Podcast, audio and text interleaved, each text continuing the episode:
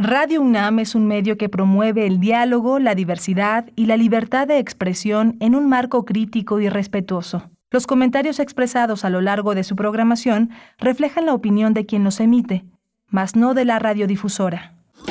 Radio UNAM presenta Primer Movimiento, El Mundo desde la Universidad.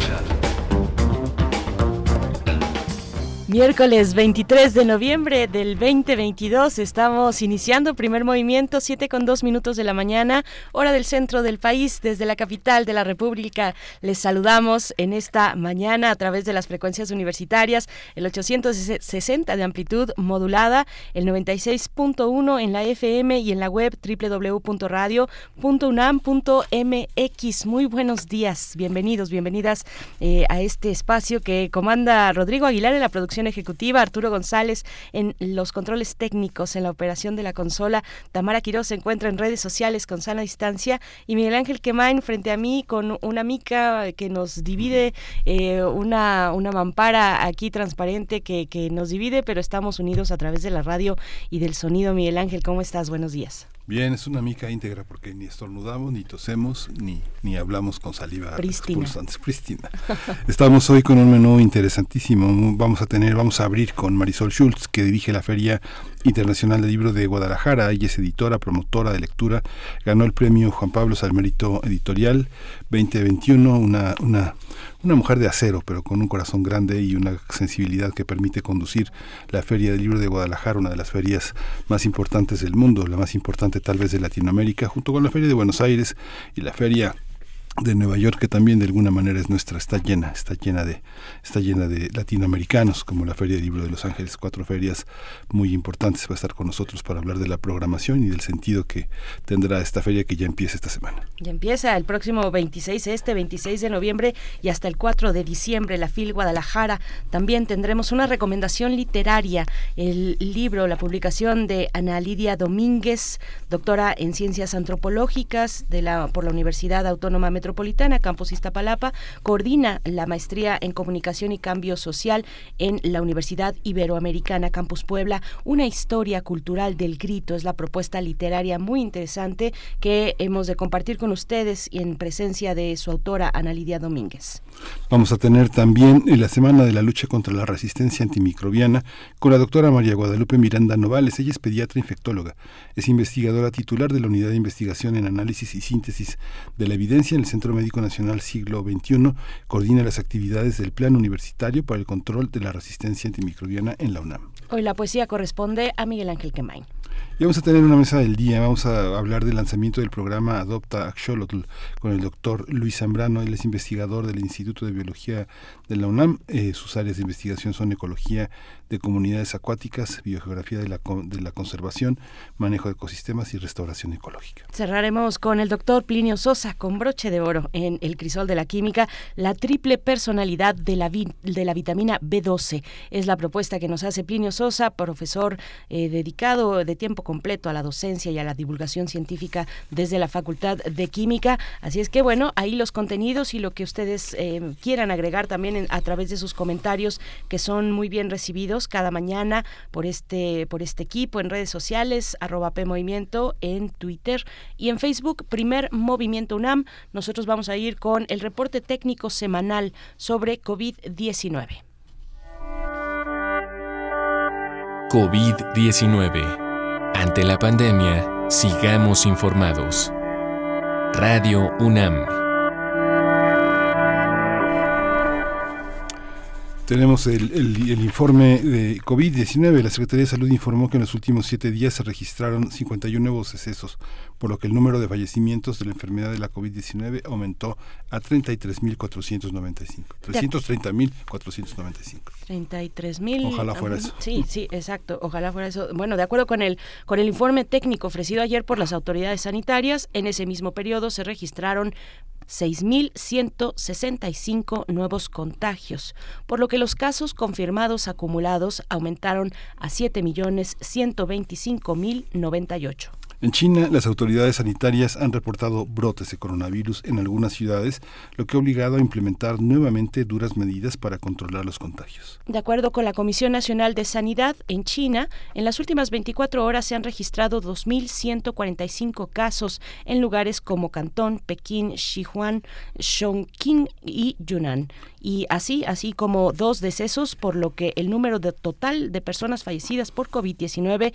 es de 5.231.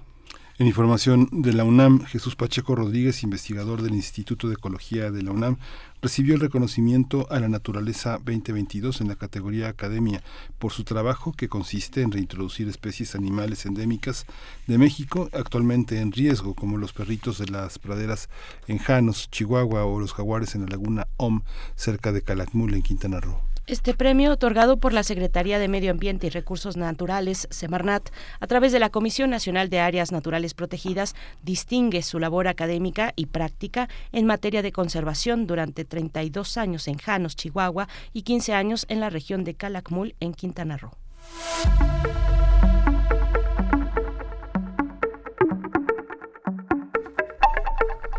El antiguo Colegio de San Ildefonso presenta hasta el 30 de abril la exposición Bloody, Revolución y Disidencia. Se trata de una muestra con motivo del centenario de este destacado pintor. La muestra está conformada por obras de gran formato, caballetes, óleos, acuarelas, grabados, fotografías, bocetos y dibujos del artista ruso-mexicano Vladimir Rusakov, eh, conocido como Bloody. La entrada es eh, de 50 pesos, el costo de la entrada con descuento del 50% para estudiantes, maestros, UNAM, INAPAM, jubilados, ISTE e IMSS. No se pierdan la visita al antiguo colegio de San Ildefonso eh, hasta el 30 de abril, esta exposición Vlad y Revolución y Disidencia. Mientras tanto, vamos a ir con música, con música que hoy propone la producción de este programa, Invierno, Invierno, una de las estaciones, de las cuatro estaciones de Antonio Vivaldi. Vivaldi. Vamos con ello.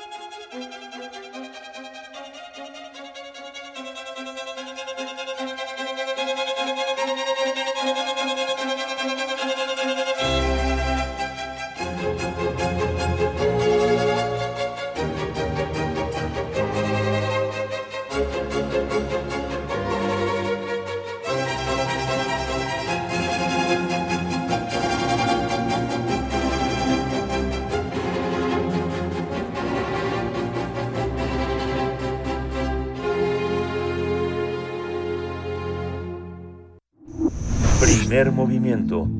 Hacemos comunidad con tus postales sonoras. Envíalas a primermovimientounam.gmail.com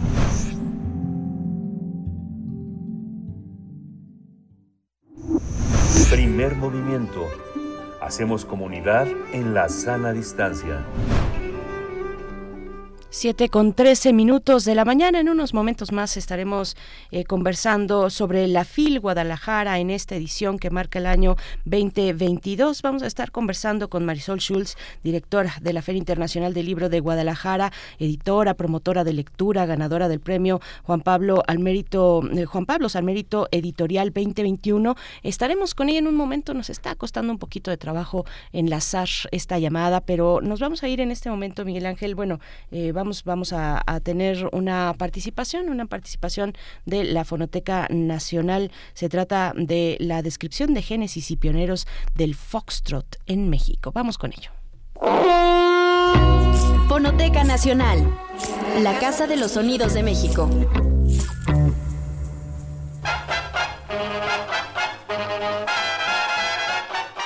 Esta semana el podcast de la Fonoteca Nacional presenta Génesis y pioneros del foxtrot en México. Acompáñanos en esta investigación de Pablo Iván Argüello, coordinador del catálogo de jazz en México de la Fonoteca Nacional, donde nos cuenta el origen e intérpretes del foxtrot en nuestro país.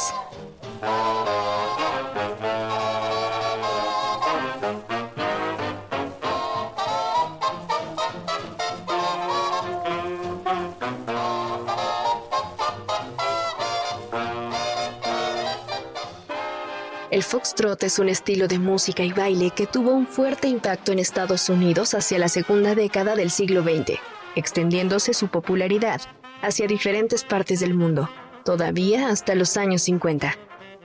El investigador Gabriel Parellón menciona que de su modelo original partieron dos estilos, el slow fox, de ritmo más lento, y el charleston, que se bailaba más rápido. Basado en ello, Parellón formula como hipótesis que José López Álaves, el compositor de la famosa canción mixteca, lo introdujo a México hacia 1921, componiendo y tocando él mismo varias piezas con este baile. A partir de ese año tuvo una enorme difusión y desde las bandas municipales hasta las orquestas de baile de los salones más concurridos interpretaron por mucho tiempo los foxtrot de compositores mexicanos. Carlos Chávez compuso un foxtrot para piano en 1925 y su Sinfonía de Baile Caballos de Vapor de 1912 incluye también un foxtrot.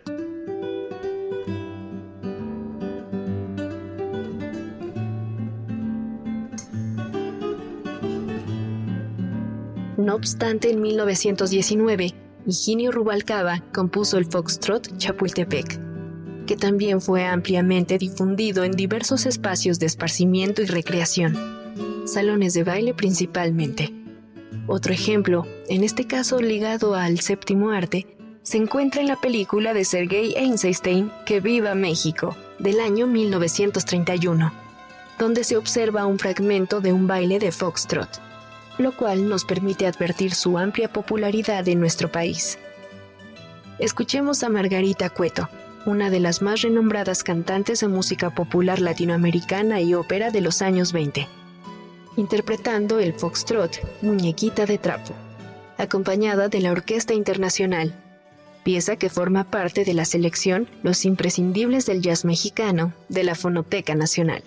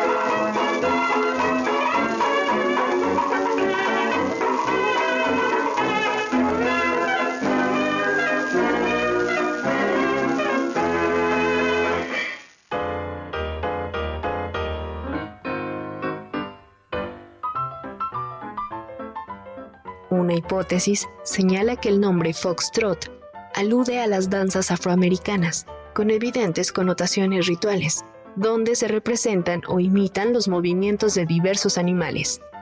Entre estas destacan el camel wag, bunny hug, chicken scratch o snake hip, mismas que fueron representativas del crisol pluricultural de las diferentes regiones del sur de los Estados Unidos. Al igual que en los orígenes del rock and roll, el foxtrot fue denostado por amplios sectores conservadores, predominantemente anglosajones. Dada la semejanza del foxtrot con el ragtime, su popularidad lo llevó a los grandes bailes de salón y a ser interpretado por grandes orquestas. Otra hipótesis propone que el nombre se debe a la influencia del bailarín y artista de vaudeville, Harry Fox, quien se menciona como uno de los primeros bailarines en hacer uso del término.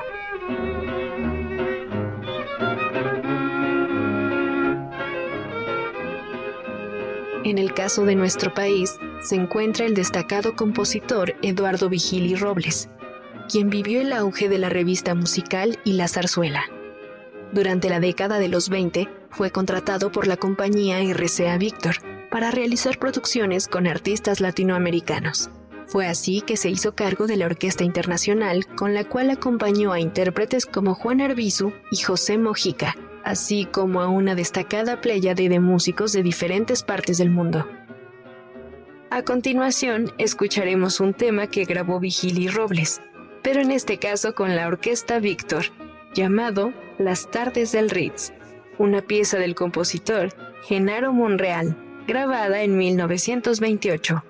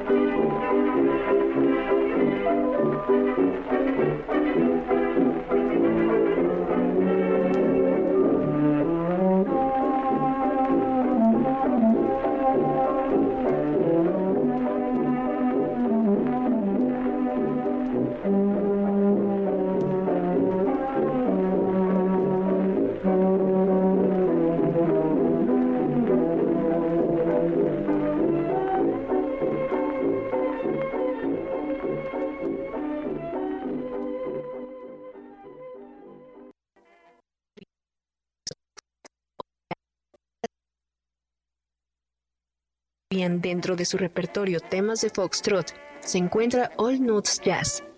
Esta clase de conjuntos fueron formados, en su mayoría, por músicos que pertenecían a grandes orquestas, las cuales fueron diseminando las diferentes variantes del jazz, incluido por supuesto el foxtrot, en diferentes partes de México. Sobre este aspecto es importante remarcar que gracias al llamado teatro de revista y más adelante a la influencia que tuvo la radio y el surgimiento del cine sonoro, el foxtrot encontró carta de naturalización en México, debido a estas vitrinas que lo difundieron a nivel masivo. Entre algunos nombres que destacan se encuentran Luis Arcaraz o el del propio Agustín Lara, quienes interpretaban temas de foxtrot. En ese sentido, al menos musicalmente hablando, el foxtrot y el jazz fungieron como sinónimos hasta la década de 1940. Lo anterior responde a la comercialización del género y puede apreciarse en numerosas piezas de jazz que se registraban bajo la etiqueta foxtrot y no de jazz. Otro artista mexicano destacado, del cual hay registros sonoros, es el caso de Mario Ruiz Armengol, quien en compañía de su conjunto grabó los temas Carranza en Washington en 1929 y A una ola de María Grieber hacia 1939. Para cerrar este episodio escucharemos A una ola, en la versión de Guillermo Álvarez y su cómoda de alambres.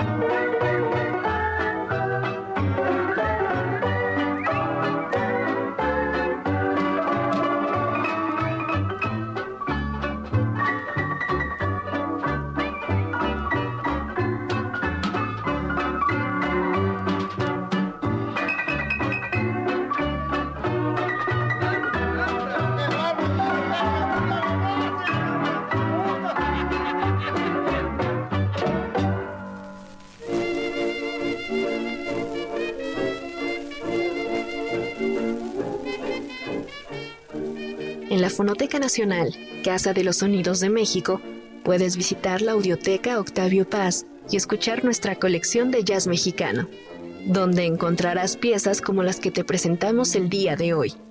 Consulta los horarios en la página fonotecanacional.gov.mx. Hasta la próxima.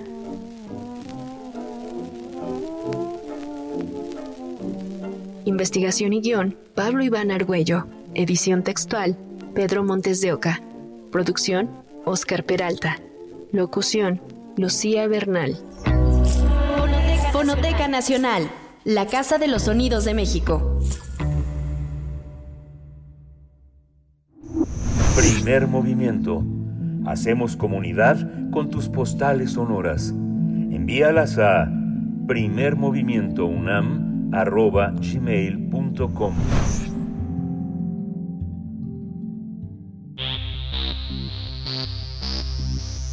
de festivales, ferias y más. Recomendaciones culturales. La Feria Internacional del Libro de Guadalajara inició hace 36 años y hoy, hoy es una de las más importantes en Iberoamérica y de las más reconocidas en todo el mundo. La FIL Guadalajara se caracteriza por reunir en un mismo espacio a profesionales, pero al mismo tiempo está abierta al público en general. Del 26 de noviembre al 4 de diciembre, los amantes de las letras podrán asistir a la Expo Guadalajara, a las diferentes presentaciones de libros y conocer a autores nacionales e internacionales, así como de disfrutar, disfrutar de diversos foros de discusión donde se abordan mm, diversas temáticas de actualidad.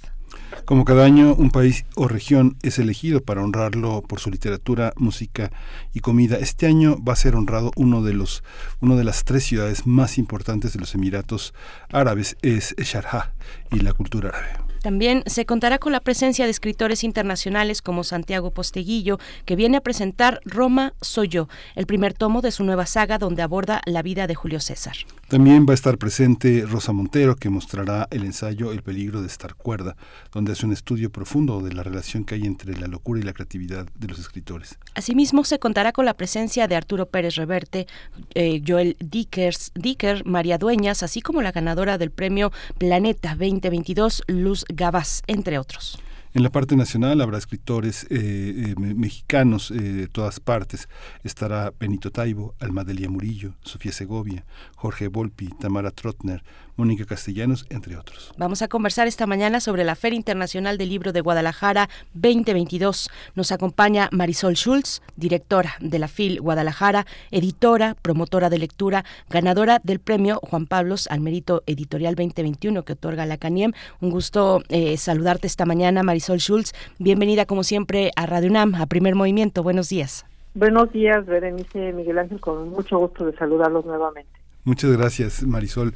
Pues dos de, más de dos décadas ya del, del siglo XXI y un regreso, ya prácticamente es un regreso ha sido una resistencia enorme, un trabajo que han hecho para poder regresar físicamente al escenario. Marisol, ¿qué, qué, lecciones, qué lecciones recupera esta nueva, esta, esta feria después de, después de la experiencia que tuvieron en línea, ya presencialmente, cómo, cómo lo observas, qué, qué aprendieron? Gracias, Miguel Ángel. Mira, realmente fueron dos años, como todo el mundo sabe, muy complicados. El 2020 fue completamente en línea, el 2021 ya fue presencial, pero con unas restricciones, con muchas restricciones sanitarias, por razones completamente obvias. Tuvimos que eh, tener menos gente, o sea, se tuvo un aforo muy limitado, es decir, de los 828 mil o casi 830 mil personas que tuvimos en el 19, solo nos permitieron las autoridades de salud tener 224 mil eh, personas en el recinto ferial. Luego tuvimos a, los niños en otro, en otro espacio. Quiere decirte que sí hubo feria presencial, pero con unas medidas como todo mundo sabíamos, ¿no? de arcos sanitizantes, de, buscar nuevos horarios para poder desalojar un tiempo, el, el recinto dos horas y poder sanitizar nuevamente, etcétera. Es decir, fue un, año muy complicado también el 21 porque pues todas esas medidas nunca nos había tocado hacerlas, ¿no? Realmente como equipo organizador era buscar nuevas estrategias todo el tiempo para enfrentar la crisis sanitaria que por lo pronto este año sabemos que, que, no ocurre en el sentido de crisis, sigue la pandemia, claro que no se puede negar, pero ya no son las circunstancias del 20 ni del 21, por supuesto. Entonces, la enseñanza, bueno, pues fue eh, ante una situación límite, porque fue una situación que no esperábamos, pues estar buscando eh, salidas, ¿no? Salidas como, como equipo, pero lo que también está claro es otra de las enseñanzas es que la gente lo que quiere es el regreso presencial. Una feria de libros tiene un sentido en la medida es concebida como un festival. Y un festival, el sentido del festival es justamente el encuentro personal, ¿no? Y es a lo que vamos este año.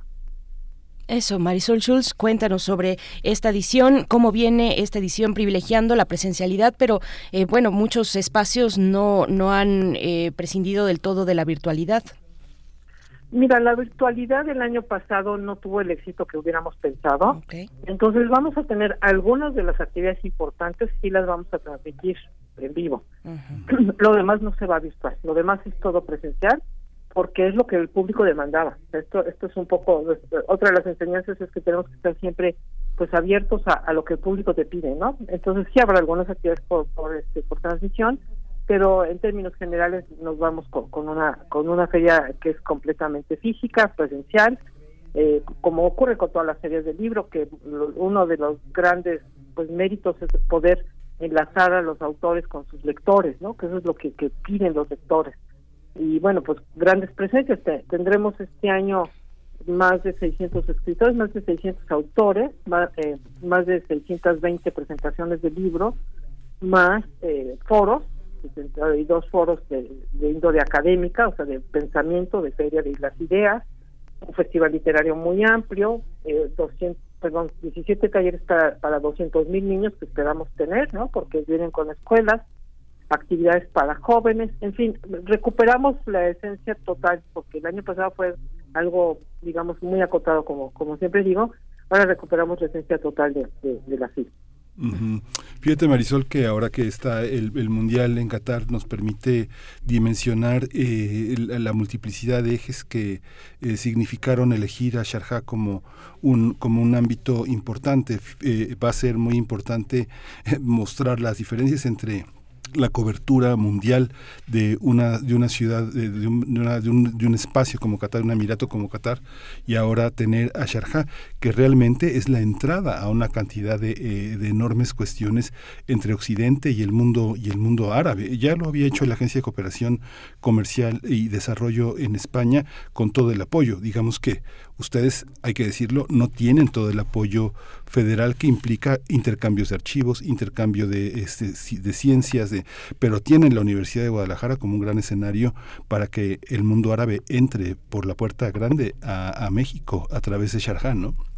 Sí, así es, Miguel Ángel. Dices bien, nosotros somos una feria de la Universidad de Guadalajara. Eso le da, le imprime un carácter muy particular porque es una universidad pública, es la segunda universidad en importancia de nuestro país eh, con un número verdaderamente impresionante de estudiantes, con centros universitarios que abarcan todo el estado de Jalisco, porque la Universidad de Guadalajara no es un campus nada más en la ciudad, abarca todo el estado de Jalisco, son muchos campus universitarios, lugares donde la gente puede estudiar eh, algunas veces licenciatura, posgrado, esa, esa parte no, no tiene sentido que yo me meta ahorita, ¿no? Y efectivamente pues eh, tenemos a Sharia como como invitado de honor como una coincidencia con lo de Qatar lo tengo que decir ¿eh? y es importante porque pues, en, en, estos momentos de repente hay coincidencias. No lo elegimos de cara al mundial porque ni sabíamos que el mundial iba a ser en, noviembre primer punto no o sea es, es, una cuestión completamente extraña. Y además porque Sharia iba a ser nuestro invitado de honor en el 2020 cuando no hubo feria presencial y entonces pues con ellos platicando con, con las autoridades del libro, con quienes llevamos toda la negociación, les planteamos la posibilidad de mejor hacerlo el 22 en la medida en que el 21 ya teníamos palabrado y comprometido Brasil, perdón, Brasil, Perú, este, Perú porque era el bicentenario de, Perú. Entonces, bueno, eh, a ellos les pareció muy conveniente también por la pandemia irse al 22, ¿no? Eh, entonces, bueno, ahora coincide con Qatar, pero fue verdaderamente una coincidencia, o sea, fue una, una serie de situaciones que, que nos obligaron a que ahora fuera, en vez del 20, ¿no? Que, ahora fuera Sharia. Sharia es la capital cultural del mundo árabe, sí. uno de los siete emiratos, como bien dices, eh, eh, Miguel Ángel, y entre otras cuestiones, bueno, pues tiene una industria editorial interesante, tiene una feria de libro que es la más importante en su idioma, en el idioma árabe. otra de las cosas que yo sí quiero destacar es que de las cosas que se van a de lo que se va a poder analizar durante la FIL es que no no hay una uniformidad de lo árabe, es decir, hay muchas maneras de entender lo árabe, ¿no? No es lo mismo los árabes de, de la zona del norte de África que la de los Emiratos, que de la propia Qatar. Y entre los Emiratos hay diferencias por leyes, ¿no? De cómo se comportan, por ejemplo, las mujeres o restricción, ciertas restricciones. Entonces, todo eso se va a poder analizar eh, de la misma manera que vamos a poder analizar pues lo que la civilización musulmana en general islámica le ha dado a, la humanidad en cuanto a aportaciones científicas, ¿no? Por ejemplo, en astronomía, eh, en medicina, hay, grandes aportaciones, en filosofía ya ni se diga. Entonces todo eso se va, de eso se va a poder hablar, además de, la parte de la lengua, de nuestra lengua, eh, donde sabemos que, pues por la ocupación árabe en España, nosotros hemos heredado una de verdad infinidad de vocablos árabes. Eh, Concepción Company Company, que nos va a acompañar con, con, con Marwan Soto Antaki, eh, van a hablar de esto, de la herencia árabe, ¿no? Entonces, eh, ¿a, qué me refiero? Aquí hay palabras, pues, todas las palabras que empiezan con al, almohada, alberca, etcétera, pues son, son completamente árabes, ¿no? Vienen, vienen del árabe, son directamente una herencia árabe. Y entre eso, no solamente las palabras, también hay partes culturales que, que le damos, son vasos comunicantes que creo que nos sirven para entendernos, ¿no? Sí, Marisol Schultz, eh, hablemos también de los homenajes, de, los premios y de los homenajes. El cartaresco, escritor rumano, galardonado con el Premio Phil de Literatura en Lenguas Romances. Está el premio, por supuesto, Sor Juana Inés de la Cruz para Daniela Tarazona, eh, escritora mexicana. Un homenaje a José Saramago, que además eh, entiendo es, pues, te toca a ti directamente de manera muy cercana. José Saramago en el, en el centenario de su nacimiento. cuéntanos un poco de estos premios. Sí, claro. Sí, con mucho gusto, Berenice. Bueno, hablabas, hablabas de Mircea, Mircea le dicen en, rumano, yo lo aprendí a decir ya, Mircea Cartarescu. Él, pues es uno de los grandes escritores a nivel internacional, es una de las figuras de la literatura contemporánea, de tal manera que incluso siempre está nominado para, el, premio Nobel, ¿no? de, de, literatura. Entonces, eh, él viene a recibir el premio de Literatura en Lenguas Romances, el premio FIT de Literatura en Lenguas Romances, este 26 de noviembre es cuando se hace la entrega. Y a partir de ese día, del 26, hay varias actividades alrededor de la obra de, de Cartarescu en distintos salones, ¿no? Eso como el, homenaje más importante, el premio más importante. Y dices bien, Daniela Tarazona, escritora mexicana, con, con una novela inquietante, diría yo, muy, muy buena. Esa partida, pues gana este premio que fue fundado hace muchísimo tiempo, es decir, no es una novedad de tener una, una un premio dedicado a, la escritura de mujeres, que es Sor Juana Inés de la Cruz, premio de literatura Sor Juana Inés de la Cruz, y, y se lo lleva esta escritora mexicana Daniela Tarazona. Eh, otros homenajes, bueno, tenemos como siempre el premio al mérito editorial, el premio al mérito editorial se lo lleva un editor guatemalteco que eh, se llama Raúl eh, Figueroa, Raúl Figueroa Sartí. Él es un editor, fundador de una editorial independiente, fue además en algunos momentos director de la Feria Internacional del Libro de Guatemala y es una, uno de los editores más prestigiosos de, Latinoamérica, entonces es muy importante este premio, pues que, consideramos muy justo para, para este editor. El premio o el homenaje Fernando Benítez al periodismo cultural se lo lleva se lo lleva nuestro queridísimo amigo fotógrafo Pedro Valtierra, ¿no? Entonces, bueno, pues sabemos que él eh, ha sido pues la, la mirada, el foco, el ojo de, de mucho de lo que ha acontecido en nuestro país, en el mundo, y creó la agencia Cuarto Oscuro, ¿no? La, una, revista también con ese nombre. Y bueno, pues es un, un impulsor de los proyectos históricos y fotográficos de, de, México, ¿no? Entonces él se lleva este homenaje a cultural Fernando Benítez, así se llama. El de la Catrina, que es un homenaje que se hace a los moneros, ¿no? Que cada año también hay un encuentro de caricatura y de historieta y se lo lleva José Trinidad Camacho Trin, el conocidísimo Trino, por cierto nacido en Guadalajara, se lleva este este reconocimiento. Ahora, tenemos un reconocimiento que se hace también cada año al bibliófilo, ¿no? A un amante de las una persona que se ha dedicado no solamente a, a amar los libros, sino de alguna manera a guardarlos, apreciados de muy distintas formas y a compartir su este esta afición y este y esta pasión con sus lectores. Pues se lo lleva Alberto Mangel, crítico literario, escritor argentino. Bueno, él ha ganado múltiples múltiples premios, ¿no? Pero eh, en esta ocasión es el que el que se le da el premio el homenaje al bibliófilo. Bueno, hablaba, estos son de, de, los homenajes que tenemos cada año. El ARPA Finta a un arquitecto se le da a Felipe Leal, arquitecto mexicano también. El, al bibliotecario se le da a, una bibliotecaria mexicana que es Rosalía del Carmen Macías, ella se lleva este homenaje. Estos son los que de alguna manera podríamos decir los de cajón, ¿no? Los, los, los homenajes de cajón. Hay otros premios que damos en colaboración, por ejemplo, damos en colaboración con la editorial SM un premio iberoamericano de literatura infantil y juvenil y se lo lleva un escritor eh, cubano Antonio Orlando Rodríguez, con una amplia trayectoria en literatura infantil y juvenil, pero además un promotor de la lectura en español en Estados Unidos impresionante. ¿eh? Realmente tiene una fundación Cuatro Gatos que se ha dedicado a promover la literatura infantil y juvenil en nuestro idioma. Eh, tenemos el premio de, que se da junto con el Museo de Ciencias Ambientales de aquí de la Universidad de Guadalajara. El premio se llama, José, le hemos puesto José Emilio Pacheco, nuestra presidenta de honor es justamente Cristina Pacheco, el premio Ciudad y Naturaleza José Emilio Pacheco, y se lo lleva un poeta ecuatoriano, Jorge Galán, también una gran figura. Estos son, insisto, los de cajón. Ahora vienen, pues, los homenajes lamentablemente póstumos o los que son por efemérides, ¿no? Entonces me preguntabas del de Saramago. Pues sí, el 16 de noviembre eh, Saramago hubiera cumplido 100 años, ¿no? Y, y Saramago, además de ser una figura que quiso mucho a México y muy cercana a México, también fue muy cercana a la feria y bueno, en lo personal, pues sí, yo fui su editora y, amiga. Y entonces estamos organizando un homenaje por estos 100 años donde va a participar Laura Restrepo, eh, la escritora colombiana que además nos acompaña en otras actividades también, donde va a estar Pilar del Río, que es la viuda de Saramago y traductora de Saramago, hay que darle esa justo reconocimiento porque mucho de la obra que conocemos en español está traducida por, por Pilar.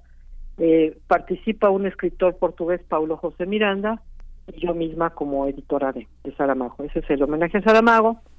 Luego también se cumplen 10 años del fallecimiento de Carlos Fuentes, eh, y ahí se hace otro homenaje. Ahí son muchas personas, son dos mesas de homenaje a Carlos Fuentes. Los póstumos que no pueden faltar lástima, eh, por lástima, ¿no? lamentablemente, que es pues el de David Huerta, que, podemos decir de todo lo que nos ha dolido el fallecimiento de David Huerta, y también el de, Eduardo Lizalde, ¿no? Son, son homenajes póstumos.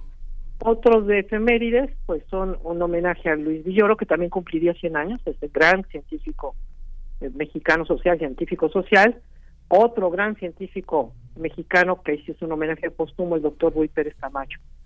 Y un homenaje que se hace por su contribución justamente al enlace entre lo árabe y lo mexicano se le hace a la filósofa ya fallecida Ikram Antaki. Esos son los homenajes que tenemos, digo, cada año varían porque obviamente las efemérides también cambian. Qué interesante, Marisol, un, enorme trabajo de, planeación y de acuerdos. Yo también te eh, digo, son, tú dices cosas, cosas como de, de siempre, pero bueno, implica un enorme, un enorme trabajo quienes hemos tenido el privilegio de conocer la feria desde dentro, sabemos que hay un enorme equipo y un gran compromiso. Te quería preguntar también cómo en esta cómo en estos tiempos han articulado todo también lo que sostiene, ¿no? El tema, el tema de los profesionales del libro, de la Cámara del Libro, los bibliotecarios norteamericanos, eh, cómo se han articulado también con este gran programa que permite que Guadalajara sea auténticamente una capital cultural, porque las, las secundarias, las prepas, todo el mundo se prepara para poder ir a la, a la FIL muy bien armado, ¿no? Con muchos deseos de, de adquirir las cosas que a lo largo del año fueron viendo con sus profesores. Cuéntanos también esa parte que es que, que, sostiene que sostiene Jalisco de alguna manera, ¿no? Sí, gracias Miguel Ángel por, por este comentario. Mira, yo sí tengo que hacer un reconocimiento total, por supuesto, esto es un trabajo de equipo, de un equipo muy profesional, que es el comité organizador de la feria, donde trabajamos todo el año para, para poder llevar a cabo todo esto. Es decir, esto no se levanta en un día, ya comenzamos a trabajar para el año 23, definitivamente, ¿no? Pero además de nosotros como comité organizador, yo tengo eh, junto y de manera directa y, trabajando todo el tiempo también a muchos académicos de la Universidad de Guadalajara que yo tengo que reconocer. Es decir, este es un trabajo de muchísima gente, todo el comité académico, ¿no? Porque si te digo que hay 62 foros de, decir pensamiento, bueno, pues es una cantidad de, de intelectuales los que vienen, y tú lo has visto, a hablar de muy distintos temas que son los que nos impactan como sociedad, tanto en México como internacionalmente. Ahora, ahora me haces el, comentario de lo profesional. Si yo creo que lo que le ha dado repercusión a, Guadalajara en el mundo eh, es justamente el área de profesionales. O sea, para México es importantísimo todos los festivales literarios, todos los festivales de las ideas, porque es lo que atrae al público. Para el resto del mundo, el mundo editorial, vienen justamente porque hay una cantidad de actividades alrededor del libro, de la gente que hacemos los libros, de la gente que los traduce, los ilustradores, los diseñadores editoriales, los editores universitarios, los distribuidores, los libreros, y hay seminarios donde hay tres días de profesionales, hay una sala de derechos de autor donde hay compra-venta de derechos de autor y tenemos tres días destinados a profesionales del libro. Esto nos hace una feria mixta, a diferencia, por ejemplo, de Frankfurt, que es una feria solo de profesionales del libro, o la de Bolonia, son ferias enormes, preciosas, eh, muy importantes, pero están dedicadas al mundo del libro profesional, no para el público en general. Nosotros, en ese sentido, desde sus inicios, eh, es una feria mixta, ha sido una feria mixta. En el área profesional, también, como bien dices, pues tenemos convenios, ¿no? Trabajamos de cerca y de una manera como una gran aliada con la Cámara Nacional de la Industria Editorial mexicana, pero también con cámaras de la industria editorial de toda de todo el mundo, de América Latina y de muchas otras partes. Este año tenemos la presencia en el área internacional de 50 países.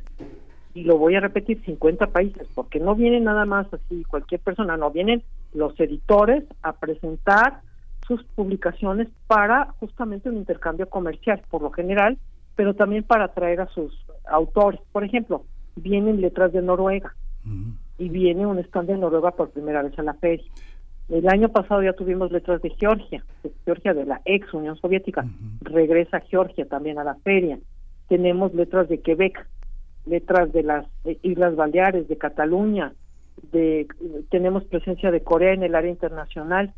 Esto lo vuelve pues un verdadero festival internacional y atrae a mucha gente y entre ellos también tenemos un, un convenio con, con American Library Association que son la Asociación de Bibliotecarios de Estados Unidos, son muchísima gente, y tenemos un convenio para que traigan a sus bibliotecarios, a sus jefes de compras, cada año a comprar catálogos a la feria.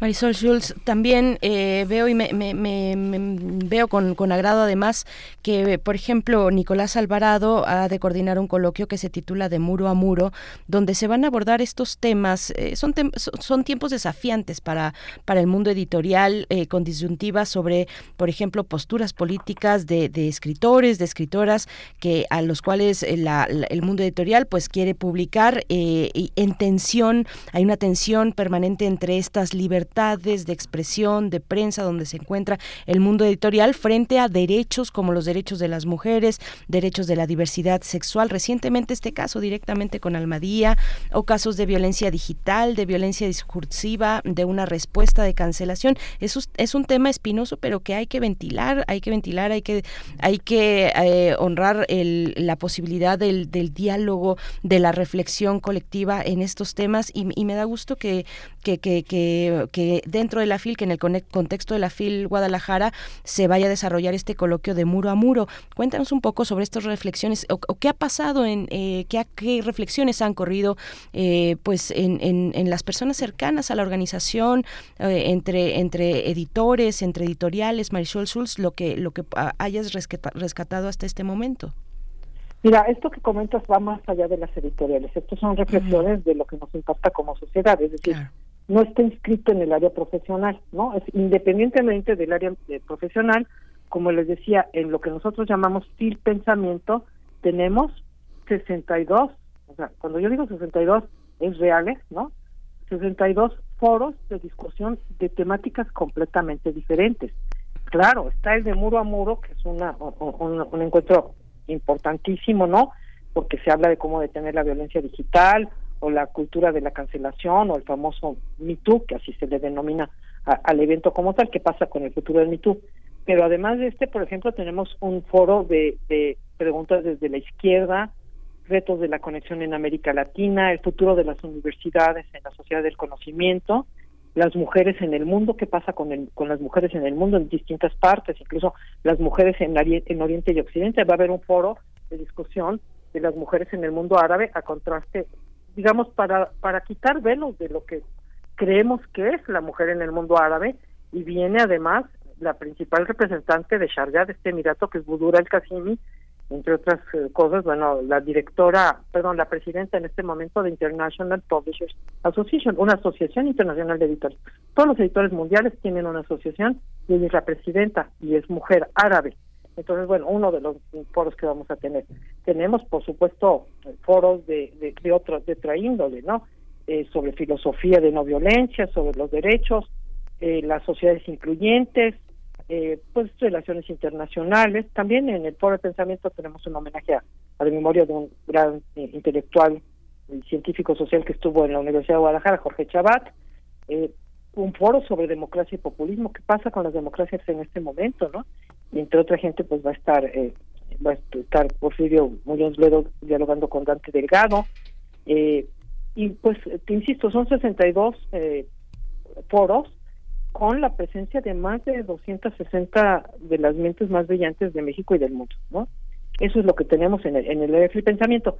Además tenemos algo que con que hemos llamado Filciencia donde además de toda esta parte de las ideas, nos vamos más a la divulgación científica, desde ciencia, arte y divulgación, lo que implica una que se llama Animales del Desierto Árabe, se va a hablar del cambio climático, se va a hablar de la astronomía, las aportaciones de la cultura árabe de la astronomía, hay un coloquio de, astronomía, eh, etcétera, ¿no? Esto también en el área de, de Filciencia, tenemos Fil Joven, y si me permites, yo en algún momento me gustaría dedicar algo de, lo que digo a Fil Niños, porque es uno de, los pilares, ¿no?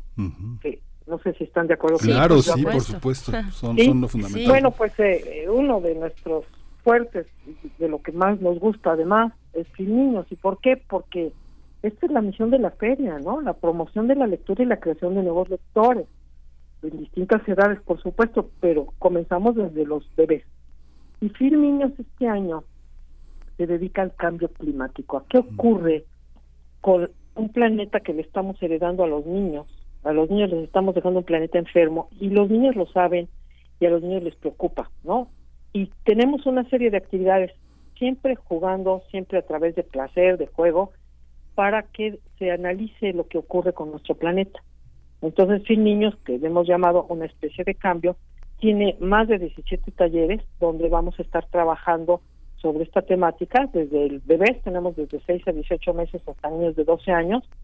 Y esto en talleres, talleres espontáneos también, que los niños se registran, muchos niños van con sus, eh, con sus papás, otros van con las escuelas y esperamos unos 200 mil niños. Además, en ese mismo foro de fin niños tenemos espectáculos musicales, espectáculos de títeres, este, eh, teatro, clown para los más pequeños, ¿no? Y todo todo el tiempo, todos los nueve días de la feria tenemos espectáculos para niños. La verdad es que eh, va a ser un lujo eh, este, este año. Sin niños todos los años les encanta, pero yo creo que este año el tema va a ser fundamental. Fíjate Marisol que bueno, ya nos acercamos al fin porque ya nos van a dar las ocho, pero eh, no, quería dejar de preguntarte, fíjate que bueno, llevamos más de más de pues, cuatro años hablando todos los días eh, de, la, de, la, prensa de la prensa conservadora, pero yo no he escuchado ninguna mañanera todavía sobre el periodismo cultural, que es la es una de las grandes bases del periodismo, ¿no? Yo, yo imagino que un estado como Jalisco no tendría una, un periodismo cultural como el que ha desarrollado si no existiera la universidad. Y eso ha pasado en otros estados, Chihuahua, Veracruz, Puebla, Morelos, este, Oaxaca. Hay una, hay una parte importante es incalculable la, imagen de México en la prensa cultural que tiene la feria, en todo el mundo, en, ámbitos muy especializados. ¿Cómo ha sido esta, esta relación con la verdad? ¿Cómo, ¿Cómo tener una agenda de prensa en la, en la feria del libro que marque, que marque la importancia de cada una de las actividades y que no sea una agenda comercial, que marque cada editorial, cada esfuerzo eh, en cada una de las partes, sino que sea la imagen de la, de la Feria Internacional del Libro en relación al periodismo cultural y al público que lo frecuenta. ¿Cómo ha sido esa experiencia, Marisol? Pues mira, tú lo conoces muy de adentro, muy de dentro eh, Miguel Ángel, y sabes perfectamente bien que por un lado, bueno, pues hay un equipo dedicado a prensa todo el año trabajando, sí, por un lado con las casas editoriales, pero por otro lado todos los programas que nosotros estamos produciendo, ¿no? Porque hay programas que, o sea, de las eh, 600 y pico presentaciones del libro, muchas están a cargo de las editoriales y las propias editoriales traen a sus grupos de prensa y son las que se encargan de las agendas de los grandes escritores, de gente como ya dijiste, ya dijeron Rosa Montero, Pérez Reverte, viene Sergio Ramírez, eh, bueno, Luisa Venezuela, etcétera, etcétera. Muchas de las editoriales traen sus, sus, propios equipos de prensa, pero independientemente de esto, nosotros tenemos en la sala de prensa registrados 2.500 periodistas que vienen representando a más de 300 medios del mundo. Y eso, pues sí, también lo hace algo completamente único, ¿no? Sí. Porque se, les va informando, por supuesto, todo lo que lo que vamos haciendo, pero los periodistas van armando sus propias agendas de cara al programa que ya está, por cierto, está en la página web de la feria. Y ese programa además es eh, pues es muy muy una página muy inteligente, diría yo, porque tenemos eh, cuando tú vas armando, cuando vas viendo eh, día por día, puedes seleccionar lo que te interesa y, se guarda en tu agenda. Perdón, se guarda en tu agenda, ¿no? Entonces, eh, los periodistas lo saben y tenemos, insisto, más de 2.500 periodistas de todas partes del mundo. Pues pues muchas gracias, Marisol Schultz. Eh, empieza ya este 26 de noviembre y hasta el 4 de diciembre esta edición de la FIL Guadalajara que tienes el privilegio de dirigir. Eh, gracias, gracias por esta conversación y bueno, estaremos muy, muy atentos a todo lo que ocurre en la FIL. Gracias, Marisol Schultz. Gracias a ustedes y pues los esperamos también a ustedes y a todo el auditorio de, Radio UNAM. Muchas gracias, Marisol. Mucha suerte. Mucha suerte por aquí. Por allá andará Benito Taibo, por ejemplo, y algunos otros integrantes de esta radio universitaria. 8 de la mañana, vamos al corte y volvemos. Síguenos en redes sociales. Encuéntranos en Facebook como Primer Movimiento y en Twitter como arroba PMovimiento. Hagamos comunidad.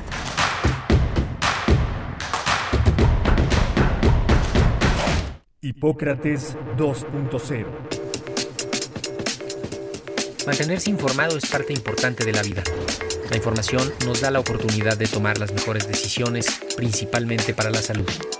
Soy Mauricio Rodríguez, conductor de Hipócrates 2.0, donde cada semana llevamos para ti los mejores contenidos y especialistas en materia de salud. Escúchanos. Hipócrates 2.0, martes a las 18 horas, por Radio UNAM. Experiencia Sonora. La ciencia que somos. La ciencia que somos. Iberoamérica al aire. Descubre la ciencia que está presente en tu día a día a través de cápsulas, reportajes, entrevistas y reportes en vivo. Viernes de 10 a 11 horas por el 96.1 FM. La ciencia que somos. Iberoamérica al aire. Una coproducción de Radio UNAM y las direcciones de divulgación de la ciencia y de las humanidades. Ser verde no es estar a la moda como muchos piensan.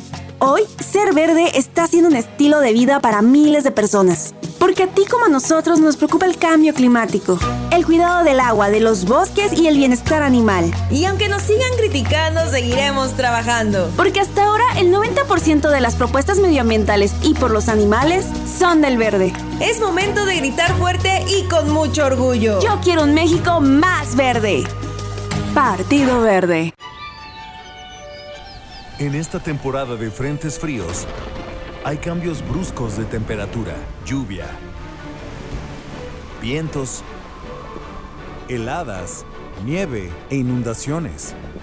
Con frente frío no me confío, por eso siempre escucho el pronóstico del tiempo. Abrígate bien para reducir el riesgo de enfermedades respiratorias. Con la Conagua y el Servicio Meteorológico Nacional estamos prevenidos. Gobierno de México. Hola, Juan. Hola, Oscar. ¿Ya te has dado cuenta que llevamos mucho tiempo juntándonos en esta transmisión? Y ahora nos juntamos para hacer este promocional de nuestro propio programa. Sí, hombre, en esta ocasión no es así un encuentro casual. Las Esquinas del Azar, todos los martes a las 10 a.m. y retransmisión los sábados a las 4 p.m. por el 96.1 de FM. Radio UNAM, Experiencia Sonora.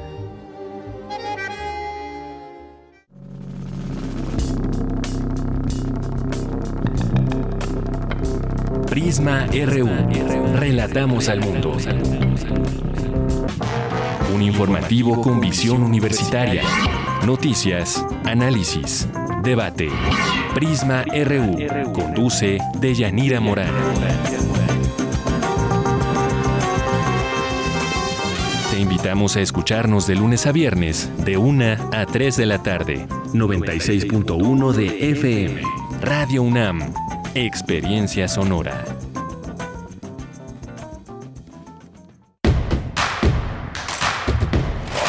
Queremos escucharte. Llámanos al 55 36 43 39 y al 55 36 89 89. Primer movimiento. Hacemos comunidad. Hola, buenos días. Ya son las 8 de la mañana con 4 minutos en esta Ciudad de México.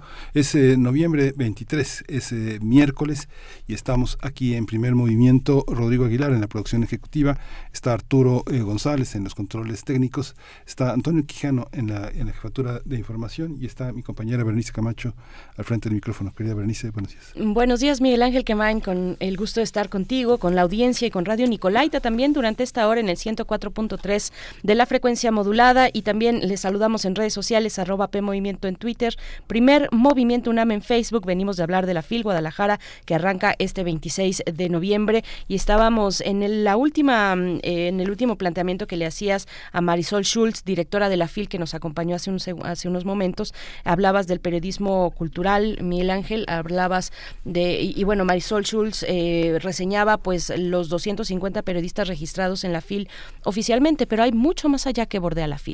La FIL se desborda y, también hay una periferia, digamos, eh, que, que, ronda la FIL y que no tiene que ver necesariamente con estos, eh, pues con los criterios o los círculos más formales de divulgación eh, cultural, de, de, periodismo cultural, de prensa cultural, sino que son otros que están ahí, que muchas veces son jóvenes, pero no necesariamente, jóvenes lectores que abren, que tienen su canal de YouTube y que hacen unas reseñas muy interesantes, muy prácticas también, eh, pensando en en tu primera fil, por ejemplo, ¿no? En los asistentes, en los asistentes que por primera vez van tal vez solos, ¿no? Eh, sin, sin una institución educativa que les lleve, sino que van por su propio pie y por propia voluntad a la fil y que se encuentran con este gran universo que hay que saber administrar, ¿no? Hay que saber eh, cómo, cómo acercarse a la fil en términos de presupuesto, de un presupuesto individual, eh, cuestiones de hospedaje, cuestiones de alimentación, pues muchos de ellos son jóvenes universitarios que no tienen un trabajo, no tienen un empleo y que, y que tienen que administrar con mucha inteligencia el poco presupuesto que puedan llevar a un evento tan grande, tan, eh, tan demandante también como este y, me parece que eso también hay que reconocerlo. Yo he visto recientemente varios de esos canales eh, de, de, de, lectores, de lectoras que dicen, a ver, les voy a dar los 10 tips para ir a la FIL Guadalajara si es tu primera vez en la FIL, ¿no? Y entonces empiezan con un lenguaje muy ameno, con eh, un ritmo bastante bueno y son finalmente lectores, ¿no? Que están eh, pues interesados genuinamente por el punto central de la FIL, que son los libros, ¿no? Sí. Es, muy interesante. Sí, es muy interesante y le comentábamos a Marisol Schultz que eh, justamente no hay un periodismo cultural eh, importante donde no hay una universidad importante, donde no hay una universidad que incida en la vida cotidiana y que en la formación de sus estudiantes esté presente la, eh, la importancia que tiene el desarrollo cultural. Creo que se confunde el periodismo cultural con los reporteros de cultura Creo que el periodismo cultural fundamentalmente lo hacen los editores de cultura y los colaboradores especialistas alrededor del fenómeno cultural y los reporteros desgraciadamente pues siguen siendo los mismos desde los años 80 cubriendo las mismas notas, haciendo las mismas entradas y el mismo cuerpo de la nota que eh, paralelamente ha crecido eh, de manera enorme el trabajo de reportaje fundamentalmente en las en las este en las eh, en las revistas que dan el espacio para que pueda desarrollarse lo que es un reportero cultural que es un reportero de investigación. Lamento mucho que no esté presente. Se habla todos los días del periodismo conservador del periodismo del chayote pero no se reconoce no se reconocen los esfuerzos múltiples de gran cantidad de jóvenes como bien dices en medios impresos pequeños en todo el país que hacen periodismo cultural. Creo que es una gran aportación que la FIL se lo dé a Pedro Valtierra. Pedro Valtierra es un fotógrafo y no toma fotos de, escritores o de artistas plásticos. Cuarto Oscuro es una de las revistas más importantes de Latinoamérica justamente porque la cobertura fotográfica se da con un sentido humanitario, profundo, interpretativo, la labor editorial es extraordinaria, la agencia de noticias es una agencia muy particular que tiene un sentido que le dio a la fotografía eh, el, trabajo de Excelsior bajo la, bajo la ejida de Julio Scherer, que continuó en uno más uno y que la jornada sigue siendo el, pano, el, paradigma de, los, de, la, de, la, gran fotografía, con todo y que está AFP, Reuters y las grandes agencias internacionales con grandes equipos ¿no? este, de, fotografía, ¿no? de, infraestructura. Pero Valtierra yo creo que sí es uno de los grandes, grandes representantes de un, de un periodismo cultural que además es, él es proliferante, él es un periodismo que a partir también de su de su lección. ¿no? Sí, es el, eh, el homenaje nacional de periodismo cultural Fernando Benítez, es del que estamos hablando. Sí. Sí, eh, porque también está el del mérito editorial, muy interesante en este año. Bueno, pues finalmente es hablar de, ya para ir cerrando el comentario e ir con lo siguiente, pero es hablar de la especialización del periodismo, que en cuestiones culturales, el periodismo cultural pues tiene muchísimo tiempo, mucho camino andado, ¿no? Otras, otras secciones, otros ámbitos del periodismo, de la nota, de cubrir la nota, apenas están despabilándose con ese tema. Eh, pienso, bueno, que también tienen una gran tradición como la Nota Roja, pero que ahora está eh, permeando un entendimiento distinto de las cuestiones judiciales en el periodismo, eh, el periodismo político también. Vaya, cada uno tiene sus exigencias, sus demandas de, especialización, de finalmente estar inmerso en un ambiente, para el caso cultural, en un ambiente cultural para poder hacer ese periodismo cultural. Así es que bueno, pues ahí están las reflexiones que compartimos con ustedes en torno a la FIL Guadalajara 2022 que arranca ya este 26 de noviembre. Nosotros vamos a ir con una recomendación literaria, precisamente un libro muy interesante, Una historia cultural del grito. Es el título de este libro de Ana Lidia Domínguez, eh, doctora en ciencias antropológicas por la Universidad Autónoma Metropolitana, Campus Iztapalapa, coordinadora de la maestría en comunicación y cambio social en la Universidad Iberoamericana Campus Puebla, Mil Ángel. Sí, vamos a la, vamos a la nota. Primer movimiento. Hacemos comunidad en la sana distancia. Toma nota y conoce nuestra recomendación literaria. La escritora Ana, Ana, Lidia Domínguez Ruiz presenta su obra Una historia cultural del grito, donde narra que un grito está relacionado con lo indómito, con lo rebelde. Sin embargo, con el paso del tiempo, los seres humanos hemos sabido controlar y canalizar su energía para transmitir diversas sensaciones. Por ejemplo, es un medio de comunicación, una cura terapéutica, así como una herramienta de tortura, un lenguaje artístico e incluso como una unidad de medida. A través, eh, a través de esta obra, la autora nos comparte su análisis, su amplio trabajo al inventariar las diversas prácticas del grito a lo largo de la historia y entre las culturas. Por tanto, este libro está compuesto por una serie de ensayos que abarcan diversas disciplinas, como la música, el derecho, la medicina, las religiones, la arquitectura, la lingüística y la política. Domínguez Ruiz es doctora en Ciencias Antropológicas por la Universidad Autónoma Metropolitana Iztapalapa. Ha impartido conferencias nacionales e internacionales sobre antropología sonora, ruido y cultura urbana, entre otras temáticas relacionadas. Así es que tendremos una conversación en este momento sobre el grito y por qué y cómo se produce a propósito de este libro editado por Taurus y nos acompaña su autora Ana Lidia Domínguez Ruiz, doctora en Ciencias Antropológicas, eh, eh, coordina la maestría en Comunicación y Cambio Social en la Universidad Iberoamericana Puebla. Gracias, eh, doctora Ana Lidia Domínguez. Bienvenida, bienvenida Primer Movimiento. Buenos días. Hola, muy buenos días, Berenice y Miguel Ángel. Muchas gracias por su invitación y por la eh, introducción a mi libro. Muchas gracias a, ti, Ana Lidia. Qué maravilloso libro, qué, qué, belleza, qué complejidad. Es uno de los grandes productos de la historia, de la historia cultural reciente, pensar un tema tan pequeño, aparentemente tan insignificante, desde tantos territorios, eh, los territorios de la complejidad que, que, que, tu mano organiza. Cuéntanos cómo está, cómo está pensado, cuál es el primer hilo, cuál es el primer, el primer, el primer grito que que, escuchaste en el territorio intelectual para llevar a cabo esta obra tan grande? Ok, esa es una muy buena pregunta porque originalmente mi libro era un artículo. eh, yo vengo desde hace tiempo trabajando el concepto de violencia acústica, particularmente el fenómeno del ruido desde la antropología.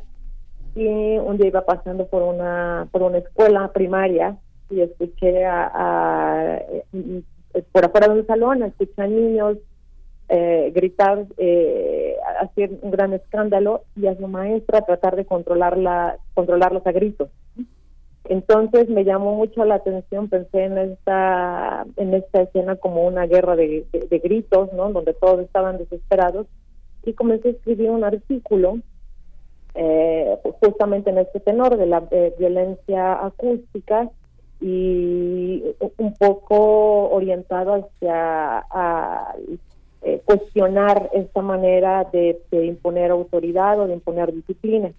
Sin embargo, a medida que fui eh, adentrándome al, tema, que como les digo originalmente era un artículo, me di cuenta de que el grito, contrario a lo que imaginamos, ¿no? que es como una especie de, de vocal, eh, tiene una diversidad de usos inimaginable. Entonces, en función de eso, pues es que yo empecé a escribir, el artículo se hizo algo mucho más grande, entonces me di cuenta de que se, iba a convertir en un, en un libro y que es un libro producto justamente de mi, de mi descubrimiento, ¿no? Digamos, estas cosas que podrá eh, descubrir el lector al aproximarse al texto es mi propio descubrimiento, es mi propia mi propio asombro frente a, usos y prácticas y creencias en las que está implicada el, eh, en las que se implica el grito eh, y que eh, justamente dan muestra de una diversidad de, humana no para para de una creatividad también no para hacer como tú bien dijiste de este recurso tan aparentemente significante no una fuente casi inagotable me podría eh, podría decir, de, práctica. Aparentemente insignificante, pero que lleva a realizar un libro de esta dimensión de eh, más de 300 páginas. Yo estaba asombrada con ello cuando, cuando en mi primer acercamiento dije, ¿Cómo, cómo, cómo es posible? ¿Cómo, ¿Cómo se hace esto?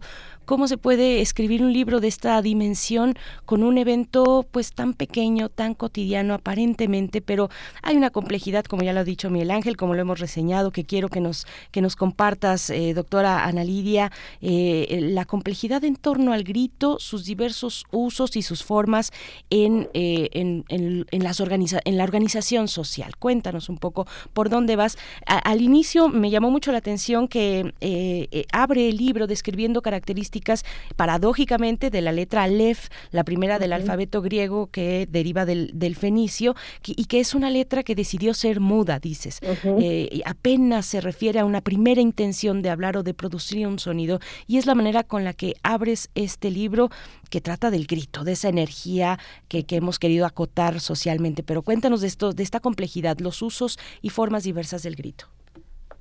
Bueno, eh, entiendo que te llamara la atención que un libro sobre el grito eh, comience con el silencio, ¿no? Eh, y esto tiene que ver con el hecho de que al trabajar yo con el, tema del grito, me di la necesidad de definirlo, obviamente.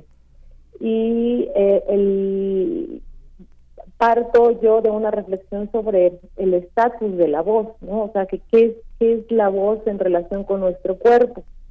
Eh, y eso es, bien interesante porque quienes eh, han reflexionado sobre la voz, hay entre ellos eh, quienes dicen que la voz es una suerte de fantasma, ¿no? Es algo que se produce en nuestro cuerpo, pero que al producirse se libera. Entonces la, la, la voz es algo este, que, que digamos. entonces, eh, si hago yo esta suerte de analogía entre el grito y, la letra muda, la lef, es justamente porque yo parto de la idea de que el, grito es el, grito y la voz en general son fenómenos energéticos. Eh, y entonces eh, aquí lo que hago es una distinción entre la, trabajo una suerte de proxémica vocal, es decir, eh, distintas distancias sociales que nosotros trazamos al, al emitir eh, una, una, voz, ¿no? O sea, si hablamos, pues, por, poner un caso, que es el otro trabajo que estoy eh, comenzando a trazar, el susurro, que es la voz más bajita que podemos emitir, y eso ya implica, o sea, energéticamente implica pues muy muy poquita potencia, ¿no? Es una, el susurro es algo que decimos para una persona o para nosotros mismos. Entonces es un tipo de comunicación muy íntima. Del otro extremo está justamente el grito, eh, que lo que lo distingue de esta emisión más bajita, pues es justamente su potencia. O sea, ambas expresiones son energía, pero una es mucho más potente que, que, la otra. Entonces, en función justamente de esta eh, de, esta posibilidad de regular eh, la, energía, porque es lo que hacemos los humanos con muchas, eh, eh, cuando hay fenómenos que se insertan en la vida social, es, parte de lo que yo relato en, en mi libro, ¿no? Como a lo largo de la historia el grito está prohibido, sobre todo está prohibido, se ha reprimido, eh, pero también hay, hay, culturas que alientan o que han alentado el, el, eh, el espacios, escenarios para gritar. ¿no?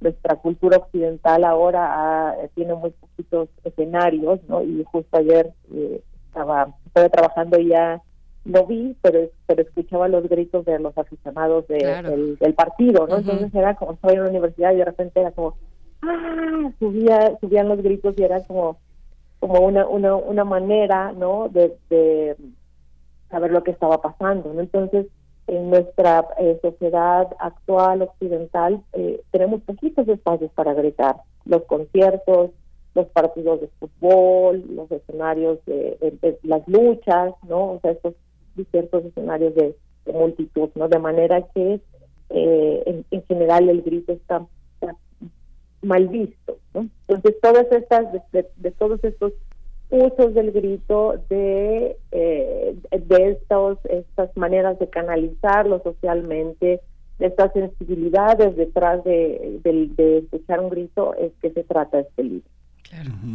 Hay una hay un llamada hay, una cuestión muy interesante cuando refieres el tema del psicoanálisis. Muchos pacientes refieren que tienen un grito adentro que no puede salir y Lacan lo tradujo como el llamado, ¿no? El llamado que también lo refieres. Este hay una hay una hay una cuestión que también en el siglo XVIII y bueno Kant y toda la toda la filosofía alrededor este es una filosofía de la contención no de las buenas maneras y de y de contenerse. Y, el siglo XIX el grito está este eh, en los hospitales en los manicomios eh, en el confinamiento. Cómo entender esa parte del psiquismo es, es una es eh, las terapias que vemos que dan cojinazos y que gritan en, en lugares este con corcho este cómo cómo se da en, en, la, en la mente dónde lo localizas cómo cómo lo dónde dónde está tu lectura Ok, esto tiene que ver, eh, está me parece el capítulo tercero que tiene que ver con la, eh, la función catártica del grito, ¿no? Es decir, eh, que mi propuesta es que gritar es necesario, ¿no? O hay ocasiones en las que es necesario para liberar ciertas energías reprimidas a través de la voz. Entonces, esto que mencionas en una, una parte, porque es solo una parte de este capítulo, hablo de las terapias del grito, distintas terapias que se han fundado eh, justamente en esta idea de que eh, es posible liberar las neurosis gritando. Eh, son terapias que han sido muy muy controvertidas justamente por la manera en que se se somete eh, al, al paciente ¿no? para eh, desestructurar todas sus, sus, eh, retenciones ¿no? y hacerlo gritar.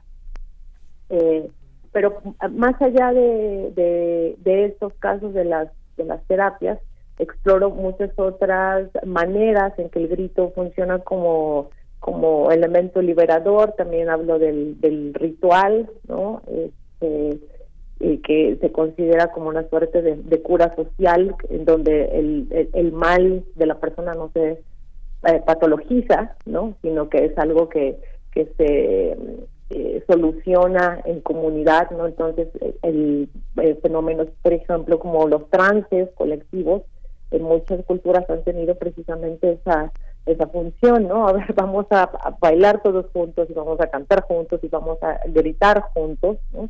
Como una manera de, liberar eh, tensiones, ¿no? Y hacia el final de esta de este capítulo donde trata esta función catártica hablo justamente de los fenómenos de multitud como los que les comentaba no del eh, el, el, fútbol no ciertos fenómenos de, de fanatismo ¿no? donde la gente encuentra una impresionante manera de, de, relajamiento, ¿no? Este, si, ustedes van a conciertos o van a, incluso a, marchas, ¿no? Hay gente que va a las marchas para gritar, no simplemente para para eh, desfogar estas estos ánimos eh, contenidos para eh, pues para eso, para para liberarse, ¿no? Entonces esta es otra de las de las vertientes de, estudio donde hablo de la de esta necesidad de liberar las energías reprimidas en distintos niveles, desde eh, niveles ah, eh, individuales hasta individuales eh, niveles colectivos. Eh, doctora Ana Lidia, ay, que, que mm, pues hay ahí un contexto social también eh, específico en nuestro país que nos llama. Yo me quedé pensando mientras te escucho eh, en aquella frase de la que quiera gritar que grite. Decía, decía una madre en busca de justicia por el feminicidio de su hija, ¿no? Bueno, pero nuestra sociedad, eh, hay, hay lugares en nuestra sociedad para gritar una marcha, eh, para gritar eh, en apoyo al, candidato favorito, un, partido, como ya como, como lo estamos viviendo en estos días, un concierto, uno no va gritando en solitario por la calle. Eso no pasa. A menos de que uno quiera ser tachado de, lunático, no pasa. Hay una domesticación del grito, nos dices, nuestra sociedad eh, ha, canalizado esa energía que se desborda o que no se desborda o, que se desborda hasta cierto punto en el grito, en la voz gritada, nos comentas, y debe haber implicaciones al respecto. ¿Cuáles son las implicaciones que encuentras en ese constreñimiento de, del grito, del grito en lo individual, del grito libre que no tenemos en una sociedad como esta?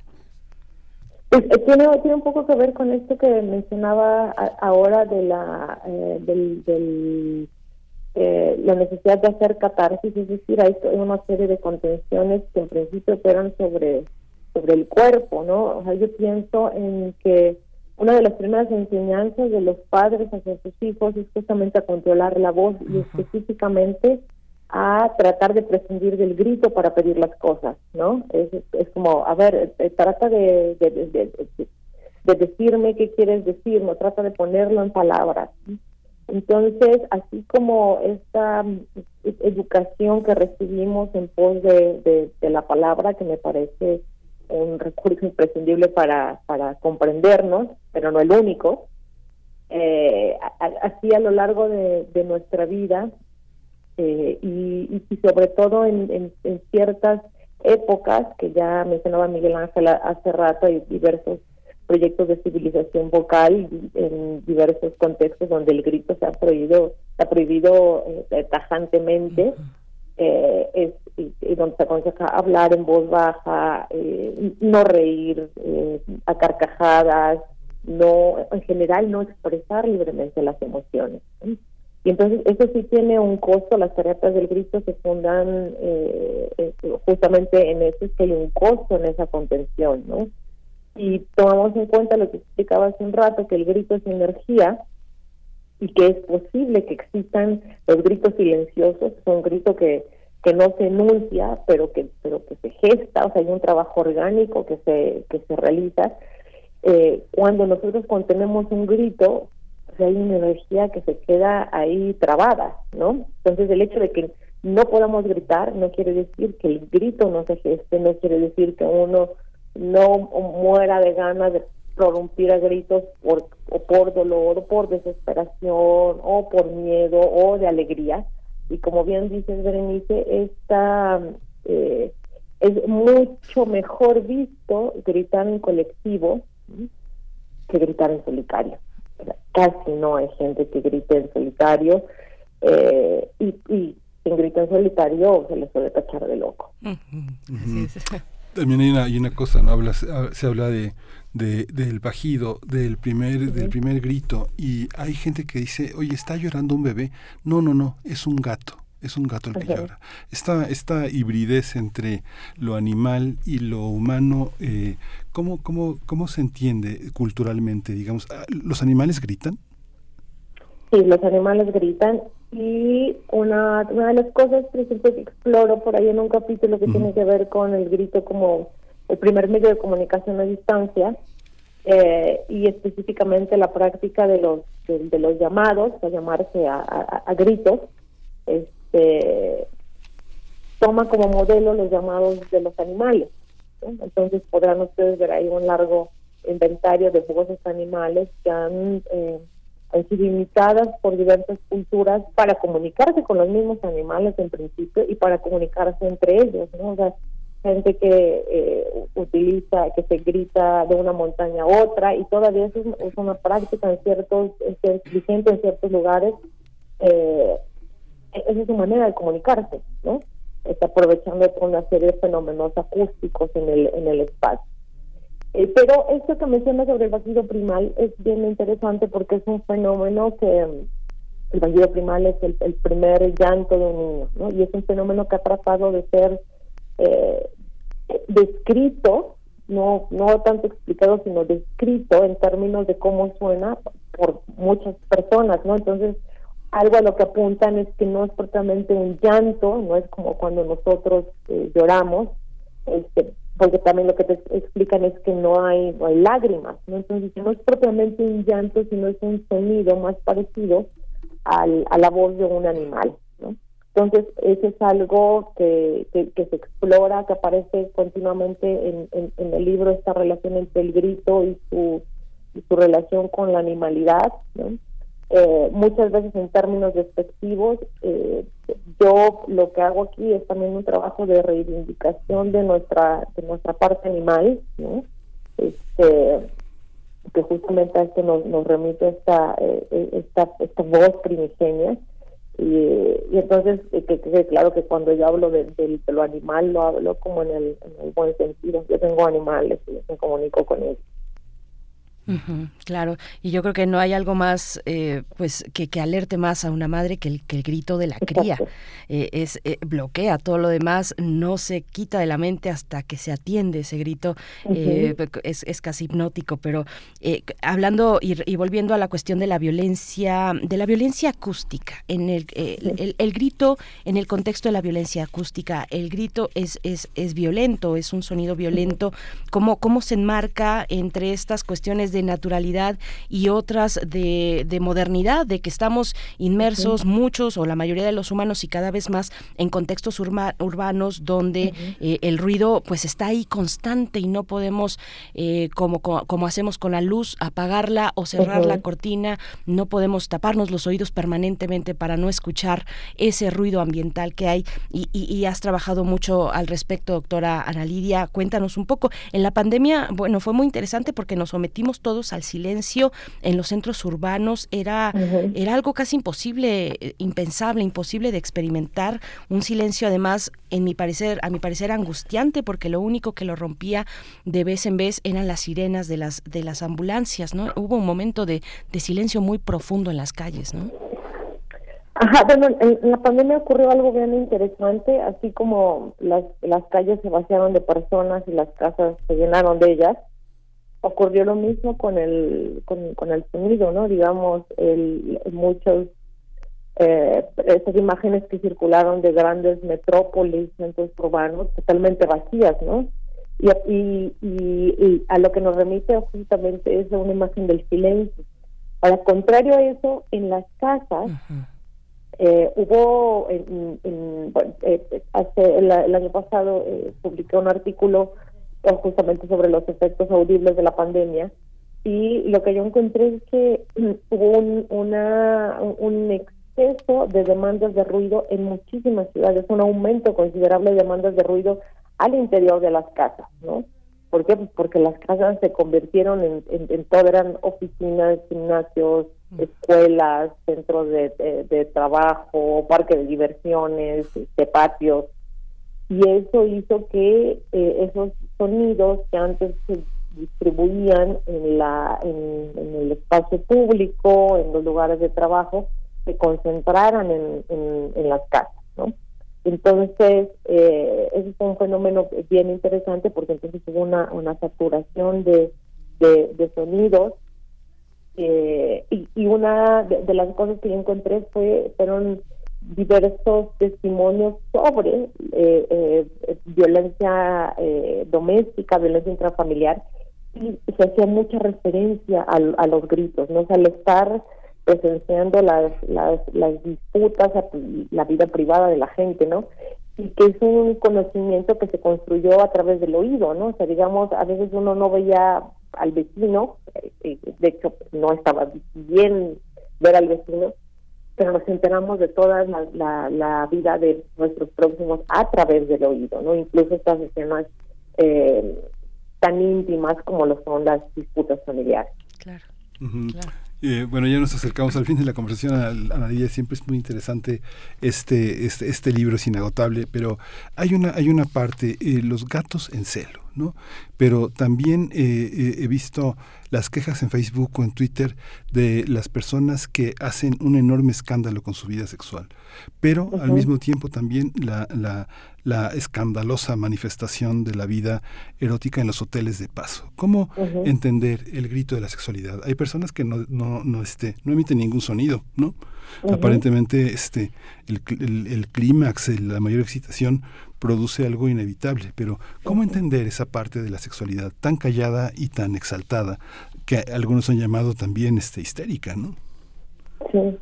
Bueno, eh, lo primero que hay que entender es que este trabajo es un trabajo antropológico, entonces eh, sobre ese eh, entendido también se construyen muchas de, de, las ideas del libro en el sentido de que es la cultura la que regula eh, muchos usos y manifestaciones de la voz. Entonces, el grito sexual también está, eh, digamos, sometido a la regulación de las de las instituciones, ¿no? Este, eh, a las a las, las prácticas sexuales de, de, las culturas y a lo que entendemos como como lo normal o lo que está lo normal, lo común o lo que está prohibido. Eh, entonces, el, eh, esa es una cosa, no, no podemos hablar de, de, nada como en, como en, el ámbito de lo universal, pero sí es cierto que históricamente se ha cuestionado la eh, honestidad del grito sexual, ¿no? O sea, de, si en realidad es necesario, ¿no? O es algo que se hace o por el por el placer de, gritar, o sea, porque eh, la, la liberación a través de, de la voz igual produce, eh, es forma parte de, la puesta en escena del, del acto sexual. Entonces encontramos nosotros diversas eh, prácticas que también eh, aparecen en, en, mi libro, ¿no? De cómo ha sido tratada esta esta regulación de la voz. ahora es, es muy cierto, o sea, ya el hecho de poder debatir públicamente, debatir en redes sociales el, el eh, este asunto de, poder eh, denunciar al vecino, ¿no? Nos habla de una manera de, relacionarnos con la sexualidad en la actualidad, ¿no? Y una, esto no aparece en, el libro, pero sí en otros textos que he escrito, tiene que ver con quejas vecinales sobre sobre eh, el escándalo que hacen los, los, los vecinos al tener relaciones sexuales. Y eh, esto ha sido incluso objeto en distintas eh, en distintos países objeto de regulación eh, jurídica, ¿no? Entonces eh, eso puede ser muy delicado, digamos, meterse a prohibir, no, o sea, hacer del grito sexual un, delito y, meterse a la vida íntima a prohibir las, las prácticas sexuales, ¿no? puede ser una cosa sumamente delicada. Este, pero ese es un, un, tema por sí solito muy muy interesante porque nos, nos habla justamente de, de nuestra sensibilidad eh, cultural, ¿no? Este, y de cómo el, el, el, derecho tiene que lidiar con, con las culturas y tratar de entender a, las culturas. Yo lo que digo es que revisando múltiples eh, legislaciones sobre el ruido, puede ser muy delicado eh, prohibir el ruido simplemente a partir de decibeles, ¿no? O sea, decir, el ruido es algo que supera los 65 decibeles, ¿no? este, ¿Por qué? Porque entonces puede llegar alguien y, tocarte a, tu casa y, y decirte no puedes tener relaciones sexuales tan escandalosas, ¿no? O sea, ¿qué es que es silencioso, que es ruidoso, pues es una cosa de sensibilidad cultural, no para todos es lo mismo. Así es. Bueno, pues como ha dicho Miguel Ángel, este libro es eh, inacabable, es, es, es eh, vamos a encontrar, pues nos vamos a perder en él y nos vamos a encontrar a nosotros mismos también a través del grito, una historia cultural del grito, editado por Taurus. Gracias, doctora Ana Lidia Domínguez Ruiz, eh, coordinadora de la maestría en comunicación y cambio social en la Universidad Iberoamericana Campus Puebla. Qué, qué placer platicar esta mañana. Muchas gracias. Muchas gracias a ustedes por su, por su tiempo, por su espacio y por su escucha. Espero que disfruten el libro. Sí, mucho. Gracias. Gracias. Hasta luego. Hasta pronto. Pues vamos a ir con música, vamos a escuchar, vamos a brindar un brindis, la Traviata de Verdi.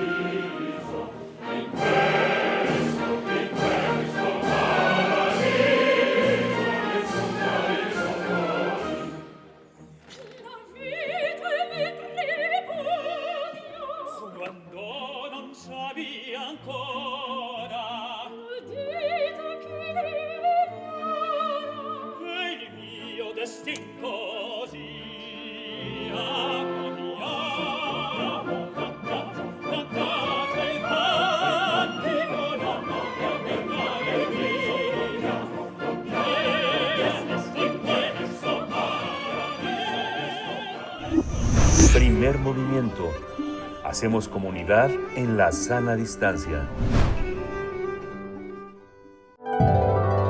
Salud y sociedad.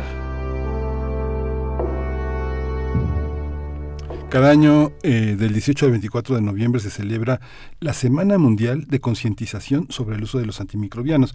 Se trata de una campaña mundial que tiene el objetivo de aumentar la conciencia sobre la resistencia a los antimicrobianos y fomentar las mejores prácticas entre la sociedad, los trabajadores de la salud, los profesionales de la sanidad animal, la salud agrícola, los actores políticos, para evitar la aparición y la propagación de infecciones resistentes a los antimicrobianos. La resistencia antimicrobiana es un fenómeno natural que forma parte de la constante evolución de los microorganismos como bacterias, virus, hongos y parásitos frente a las presiones selectivas, a las presiones selectivas, ya sea de forma natural o por medio de la intervención humana. Sin embargo, el uso y abuso de antibióticos ha provocado que nos, que nos enfrentemos a una situación que amenaza nuestro bienestar y el avance médico. De acuerdo con la OMS, el uso excesivo de antibióticos ocasionará 10 millones de muertes en el año 20 50. En México, los expertos eh, de la UNAM, de la Academia, autoridades gubernamentales y empresas emitieron hace un año la Declaración para el Control de la Resistencia Antimicrobiana en la Ciudad de México 2021, que tiene como propósito reducir a la mitad el uso de estos compuestos en la próxima década. El primer paso es la disminución en 30% en los siguientes tres años. Además, nuestra Casa de Estudios, a través del Programa Universitario de Investigación en Salud, coordina el Plan Universitario de Control de la Resistencia Antimicrobiana, PUCRA por sus siglas, que tiene el propósito de elaborar propuestas, planear intervenciones y consolidar acciones que culminen con eficiencia en políticas públicas dirigidas al control y disminución del uso de antibióticos. Vamos a conversar sobre la importancia de crear conciencia sobre la resistencia antimicrobiana y el uso excesivo de antibióticos. Está con nosotros la doctora María Guadalupe Miranda Novales, ella es pediatra infectóloga, es investigadora titular de la Unidad de Investigación en Análisis y Síntesis de la Evidencia en el Centro Médico Nacional Siglo XXI. También coordina las actividades del Plan Universitario para el Control de la Resistencia Antimicrobiana en la UNAM. Doctora eh, Guadalupe Miranda, muchas, muchas gracias por estar aquí. Bienvenida, buenos días. Al contrario, muchas gracias por la invitación. Muy buenos días. Gracias, doctora Miranda. Pues, ¿qué, ¿a qué fenómeno nos encontramos? ¿Cómo, cómo avanza, cómo avanza la resistencia eh, antimicrobiana? ¿Qué, ¿A qué nos referimos cuando hablamos de ella? Sí, pues ha sido crítico en las últimas décadas. Ya bien mencionaron que esto es un fenómeno evolutivo, que las bacterias para sobrevivir pues adquieren mecanismos que les permiten ser resistentes a diversos agentes, principalmente los antimicrobianos, y que esto ha logrado pues mantener esa persistencia de las mismas en la naturaleza. Sin embargo, en estas últimas dos décadas, el fenómeno que se ha visto ha sido mucho mayor. Es creciente el número de antibióticos a los cuales una bacteria puede ser resistente, o sea, quiere decir que actualmente ya no hay tratamientos eficaces para algunas de ellas y esto pues conlleva desde luego un riesgo para la salud muy elevado. El punto en el cual nos encontramos ahorita parece que todavía pudiera ser reversible. Desde 2010 la OMS ha, ha iniciado esta serie de campañas para contener la resistencia antimicrobiana y recientemente las ha reforzado debido a que, como sabemos desde luego ahora con la pandemia que tuvimos, el uso de antibióticos se incrementó mucho más. Eh, en mucha de la, de la, de la consulta pública, eh, muchos pacientes se quejaban eh, justamente en ese año, en 2021, de, esa, de, ese, de ese paro súbito en la receta de antibióticos que pues son de los bienes más preciados de la, de la, de la vida del siglo pasado, ¿no? todo, todo, todo se resolvía con antibióticos, ahora no. ¿Cómo, ¿Cómo generar una cultura? ¿Qué es lo que debemos entender como un remedio para enfermedades que se propagan tan rápidamente como, como la septicemia, las infecciones, este, los malestares más comunes que son eh, en, la garganta, por ejemplo, en las heridas. El mensaje principal es que todos podemos colaborar. Aquí desde luego que tenemos que reconocer que hay infecciones que no se tratan con antibióticos, principalmente las infecciones respiratorias comunes, o sea, el catarro, la rinofaringitis, que al, a la que todos realmente hemos tenido uno o dos episodios en el año, no necesitan de un tratamiento. Sin embargo, es muy común que en los consultorios esto se prescriba y el paciente termine con una receta con antibióticos. Entonces hay que hacer conciencia, primero, educar desde luego a la comunidad de, de decir que no necesita un antibiótico para curarse y para sentirse mejor, que los antibióticos no son necesarios en la mayoría de las infecciones comunes. Y desde luego la educación a los médicos, que esto empieza pues desde la etapa en que están formándose para en la licenciatura.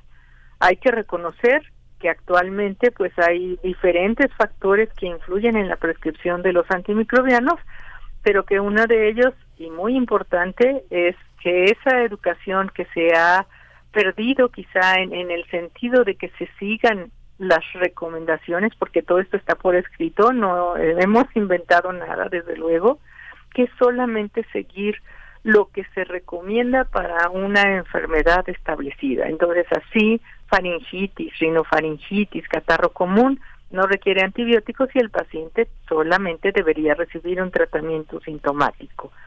Sin embargo, tenemos el problema de que desde luego si vamos a estos consultorios adyacentes a farmacias, que no necesariamente son malos, la verdad, que atienden a una gran parte de la población, eh, hay ciertas presiones por parte de las empresas para que esas recetas tengan un mayor número de fármacos y mayor costo. Entonces, lamentablemente, tenemos que empezar a regular estas instancias para que esto no ocurra. Doctora, ¿cuáles, ¿cuáles son los ámbitos que más favorecen esta, esta resistencia? Entiendo que no necesariamente es el de la salud humana frente a otros que, eh, como, como la industria ganadera, por ejemplo, donde se usa también indiscriminadamente. ¿Cuál es este parámetro para, para entender eh, pues cuál, eh, los distintos, eso, los distintos ámbitos donde se desarrolla y favorece más la resistencia antimicrobiana? Sí, desde luego que siempre decimos antibióticos y pensamos recetas y médicos, pero lo que dice es totalmente cierto. Esta es una muy pequeña parte y se calcula que realmente no sería ni siquiera la tercera parte de los antibióticos que se prescriben o que se utilizan actualmente.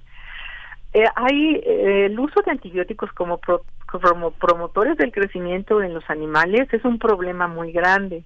Entonces aquí las regulaciones tendrían que ser mucho más estrictas para prohibirlos ahí sí debería ser una, ahora sí que una regulación que no tuviera una vía de escape en el cual esto no es, no fuera posible hacerlo.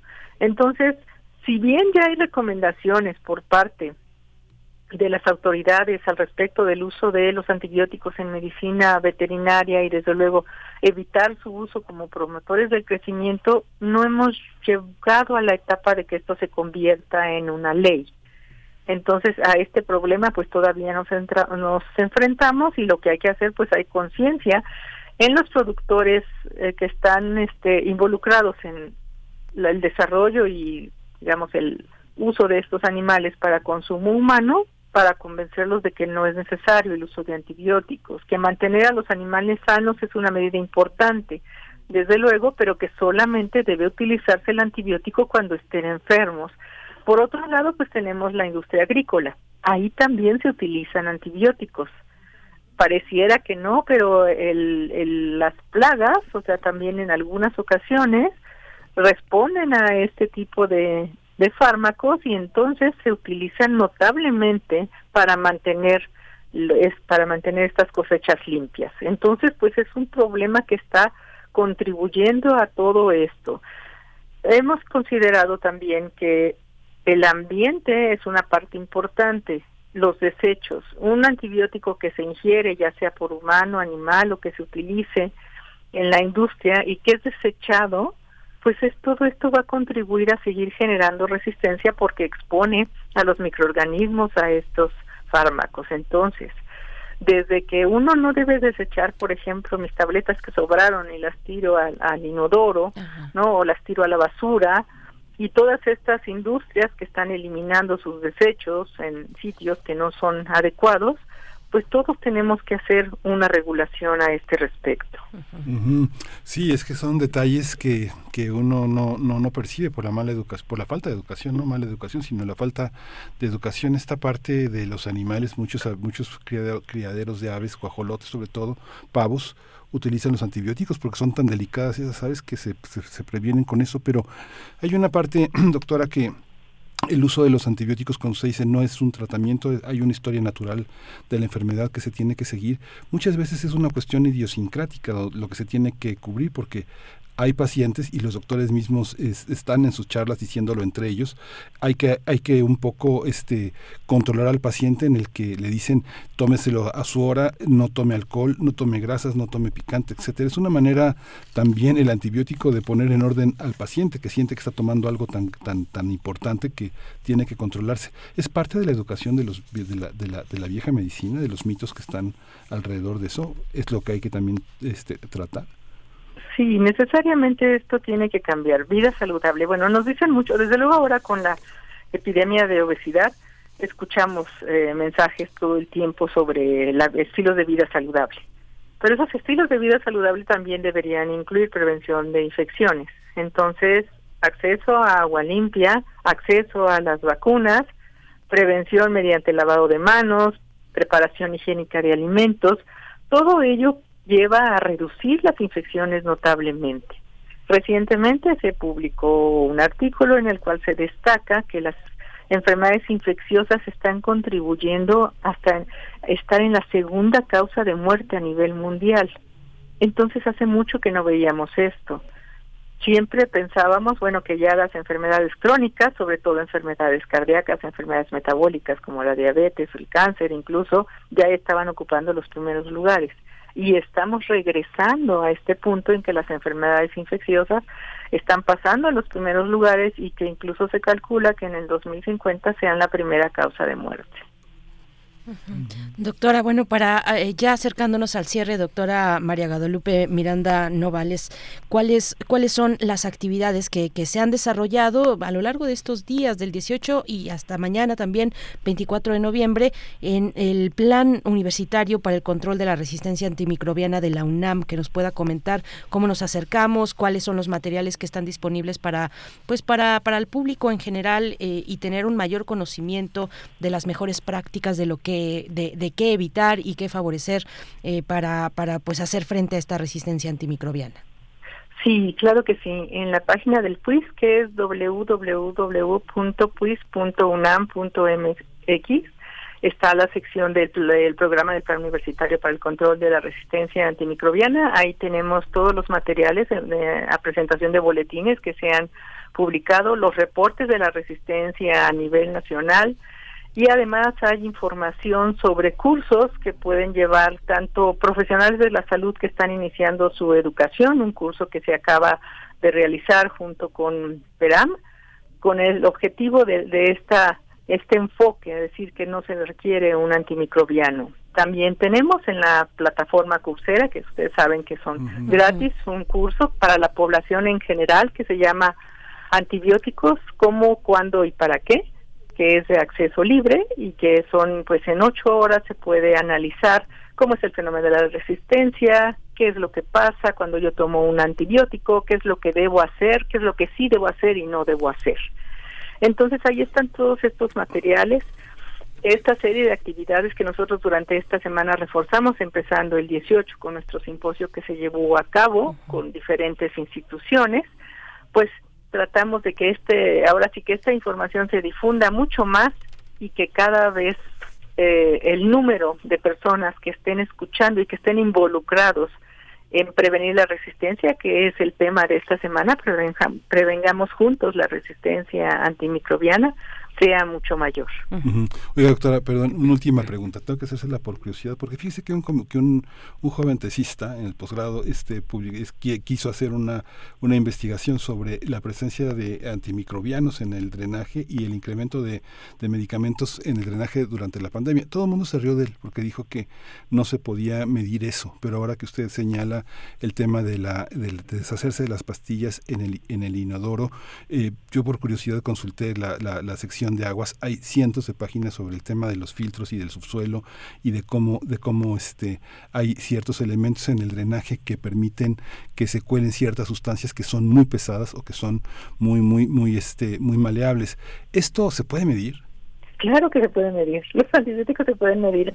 Se pueden medir en, digamos que se miden en tejidos, se miden en sangre, se miden en el agua.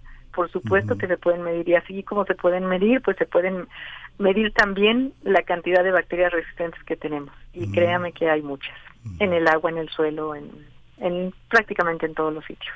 Muchas Entonces, por eso es muy importante, por favor, siempre lávense las manos. Sí. Muchas gracias, doctora María Guadalupe Miranda, por, por esta conversación. Bueno, las coordenadas ya nos, nos las ha compartido en Coursera este, este curso abierto a todo el público, antibióticos, cómo, cuándo y para qué, entre otras actividades que se han desarrollado en este plan universitario de control de resistencia antimicrobiana PUCRA, por sus siglas. Muchas gracias. Está en el, en el programa universitario de investigación en salud, en salud, el PUIS de la UNAM. Así es que, bueno, pues esas son las coordenadas. Le agradecemos esta participación por esta, por esta mañana y nos mantenemos con mucha atención a este tema tan importante, doctora. Gracias. Muchas gracias y muy buen día. Gracias. Muy buen día. Em, bueno, pues nos vamos a ir con música. Todavía nos da tiempo de eh, ir, de despedir, a Radio Nicolaita con una propuesta musical, Miguel Ángel. ¿Tú tienes por ahí? No, yo la tengo por acá. yo la tengo por acá y vamos ni más ni menos que con Mozart. Mozart, el canon en si bemol para seis voces es la propuesta de la producción en esta mañana. Vamos con ello, 8 con 57 minutos. Volvemos después del corte. Lass uns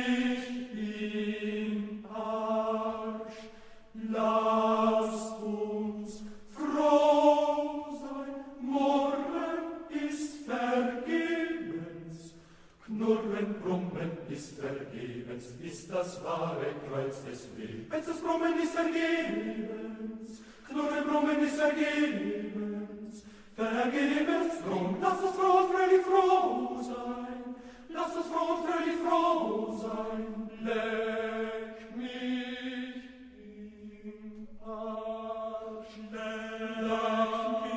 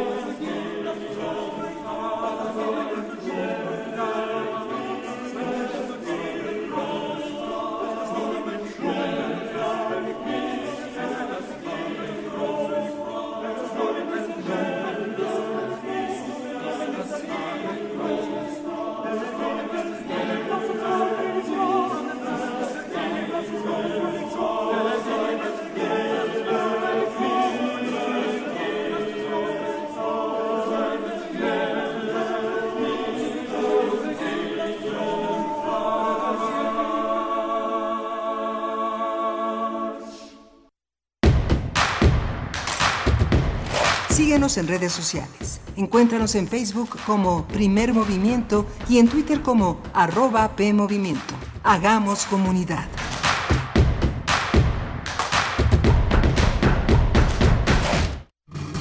Un maestro de historia especialista en la Revolución Mexicana aprovecha una confusión para hacerse pasar por un caudillo revolucionario cuyo rastro se perdió y cumplir con sus ideales.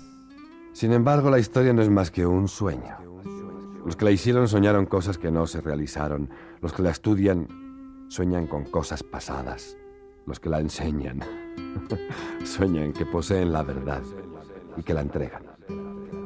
De la colección de ficción sonora de Radio UNAM, Memoria del Mundo de México de la UNESCO 2021, presentamos El Gesticulador, adaptación de la obra de Rodolfo Usigli. Sábado 26 de noviembre a las 20 horas por el 96.1 de FM y en www.radio.unam.mx. Radio UNAM, Experiencia Sonora. confusión, dolor, caos, vida. El apocalipsis existencial ya tiene nombre. Apocálipo. No te pierdas esta fusión musical, directo desde Chile en Intersecciones. Viernes 25 de noviembre a las 21 horas en la sala Julián Carrillo. Entrada libre. Radio UNAM, Experiencia Sonora. Desde hace 23 años tenemos una misión. Recorrer las calles y tocar las puertas de los domicilios de la población capitalina. Con el principal propósito de impulsarlos a involucrarse en los asuntos públicos, explicándoles que su participación es valiosa para transformar su realidad. Siempre estaremos contigo para acompañarte y que tu opinión fortalezca la democracia de nuestra ciudad. Instituto Electoral Ciudad de México, siempre contigo. Música que sensibiliza la vida. Asómate a su mundo. Panorama del Jazz con Roberto Aimes. Lunes a viernes a las 19 horas por el 96.1 de FM. Radio UNAM. Experiencia sonora. Encuentra la música de primer movimiento día a día en el Spotify de Radio UNAM y agréganos a tus favoritos.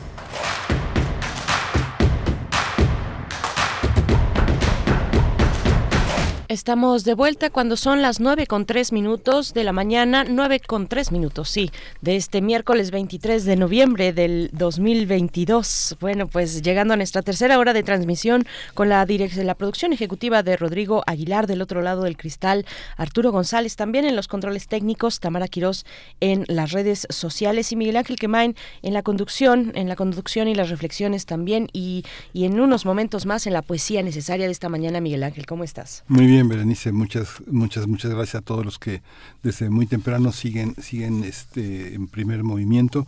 Hemos tenido una, un programa muy, muy interesante, muy diverso. Hemos hablado con la, uh, con la directora de la Feria del Libro de Guadalajara, Marisol Schultz, que prácticamente inicia esta semana con una cantidad enorme de actividades que se pueden seguir a distancia, muchas de ellas, pero muchas otras exigen la presencia allá en el estado de Jalisco, en ese, en ese espacio que es la Expo Guadalajara, donde se concentran muchísimos, muchísimas, este, muchísimas personas a lo largo de la semana, tres días de profesionales y el siguiente de público, una feria híbrida en muchos sentidos, profesional y dedicada al público. También tuvimos la recomendación de este libro, Una historia cultural del grito, de Ana Lidia Domínguez Ruiz, una, una, especialista en una antropóloga, una doctora en ciencias antropológicas de la Universidad Autónoma Metropolitana, allá en Iztapalapa, donde se hace eh, la filosofía también y la antropología. Muy, muy interesante la conversación sobre algo que parece minúsculo, pero que no lo es, el grito. El grito, por supuesto. Y bueno, ya hacia el final conversábamos con la doctora María Guadalupe Miranda Novales, pediatra infectóloga, quien es la coordinadora de las actividades del Plan Universitario para el Control de la Resistencia Antimicrobiana que propone la UNAM a través del PUIS. Y eh, hay materiales, hay, hay materiales y, y hay guías interesantes que van a encontrar ustedes en el sitio electrónico de PUIS .unam.mx. Eh, pues bueno, eh, de verdad vale vale mucho la pena, vale mucho la pena acercarse a este sitio electrónico que ya está está la liga en nuestras redes sociales en, en, en Twitter y en Facebook. Está hemos compartido la liga para que directamente desde ahí sin ningún otro problema ni, ni buscarle demás eh, puedan encontrarse encontrarse con estos materiales del PUIS en este contexto de las actividades para el control de la resistencia antimicrobiana, actividades que propone la UNAM y por delante, como decíamos y como sabemos, viene la poesía necesaria y después en la mesa del día el lanzamiento del programa Adopta Shuttle. Es un programa que del cual nos va a hablar el doctor Luis Zambrano, investigador del Instituto de Biología de la UNAM. Sus áreas de investigación son ecología de comunidades acuáticas, biogeografía de la conservación, manejo de ecosistemas y restauración ecológica. Adopta Shuttle es el título de este programa y bueno, vamos a tener los detalles en la mesa del día, Miguel Ángel. Sí, vamos a tener también la presencia del doctor Plinio Sosa, académico de la, de la Facultad de Química de la UNAM, dedicado a la docencia, a la divulgación, y hoy es, el tema es la triple personalidad de la vitamina B12. Va a ser interesantísimo su abordaje. Muy interesante. La vitamina B12, por acá dice Alfonso de Albarcos, en redes sociales dice maravillosa alfabetización médica. Uno, menos de la tercera parte del problema de la resistencia antimicrobiana se debe a la prescripción incorrecta o maliciosa.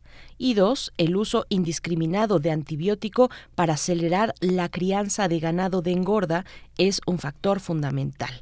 Nos eh, hace este pequeño resumen Alfonso de Albarcos en redes sociales. Seguimos reflexionando en conjunto a través de ese espacio sociodigital de las redes sociales. Mientras tanto, nos vamos con poesía necesaria. Vamos.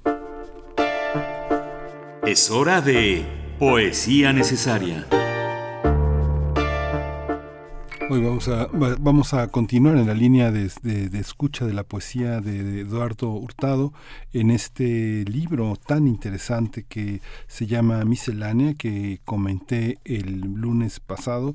Y en esta línea ahora eh, traigo para ustedes una selección de una, un, un, trabajo aforístico sobre el poema. Lo vamos a acompañar eh, con la música de Tracy Chapman.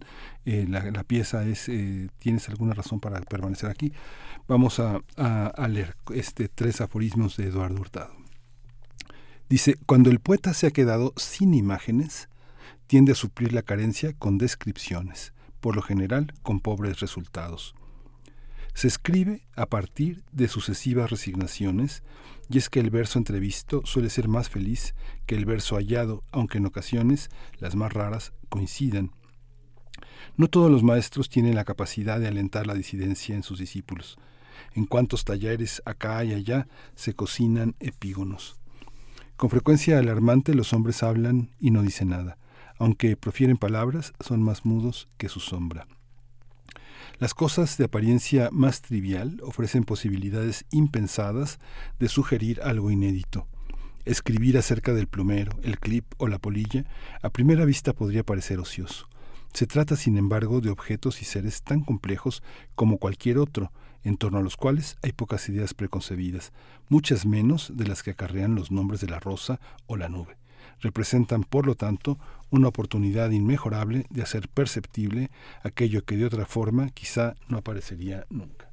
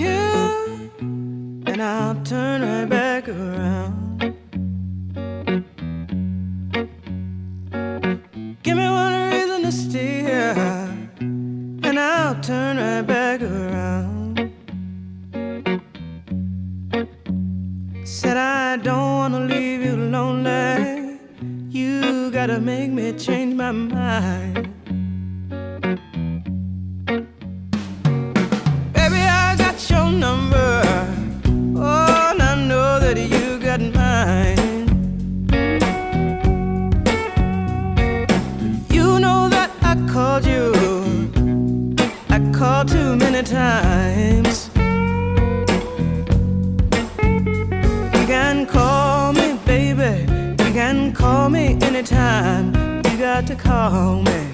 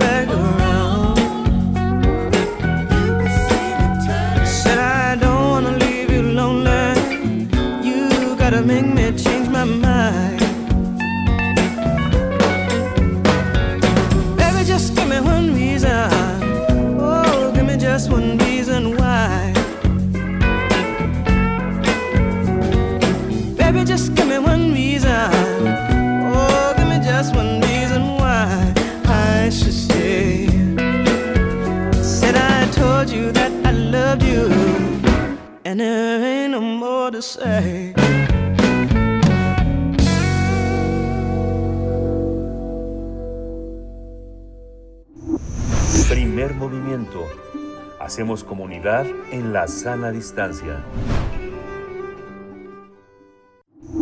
Primer movimiento. Hacemos comunidad con tus postales sonoras. Envíalas a primermovimientounam.gmail.com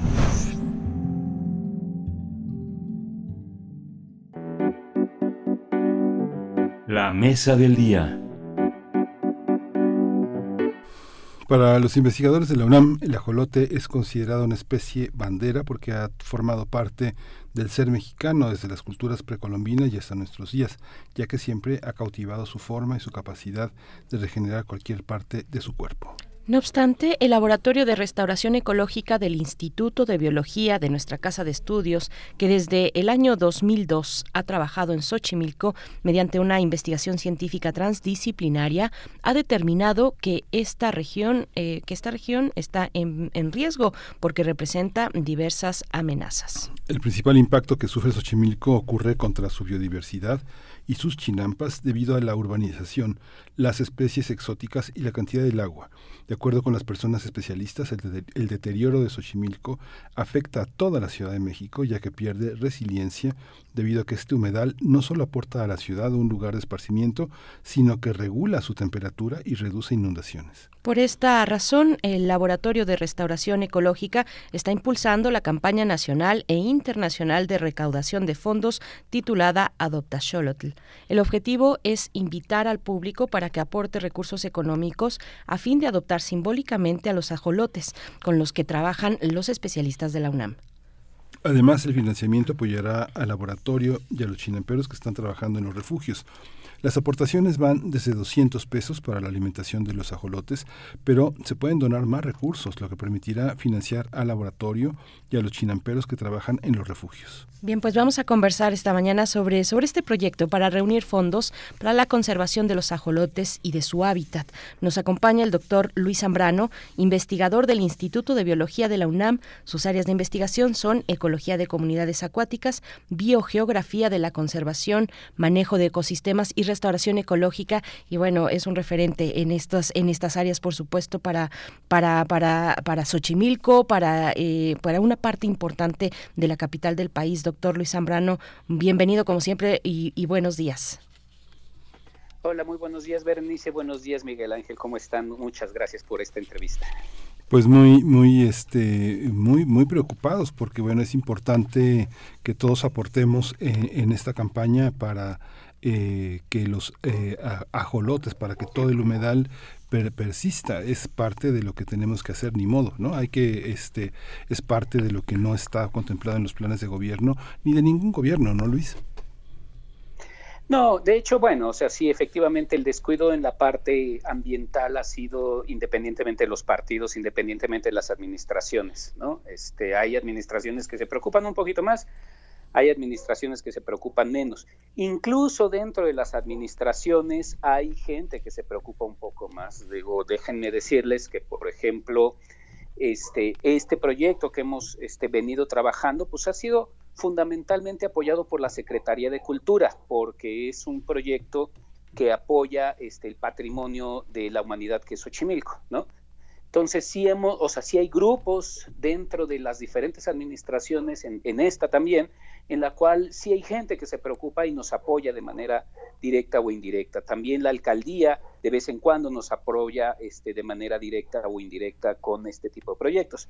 Sin embargo, no es suficiente y eso es lo que estamos tratando de hacer y de trabajar.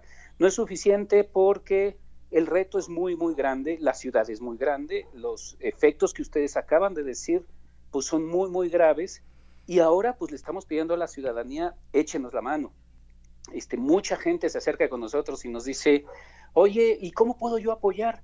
Y, pues en, algún momento les decimos, bueno, sí, o sea, cómprenles a los chinamperos, o sea, este, ya generamos la etiqueta chinampera, ya la platicamos un poco con ustedes hace unos meses, este, cómprenles a los chinamperos, pero hay gente que no puede comprarles a los chinamperos porque vive en Guadalajara o vive en Montreal, y entonces se nos ocurrió lanzar este proyecto, Adopta Axolotl, a nivel nacional e internacional, que es, este, si quieres apoyar, puedes adoptar simbólicamente un ajolote, puedes adoptar simbólicamente un refugio, este, y con eso, con ese financiamiento que entra a la UNAM y nos fiscaliza la UNAM, este, podemos apoyar directamente a los chinamperos que están haciendo bien su trabajo.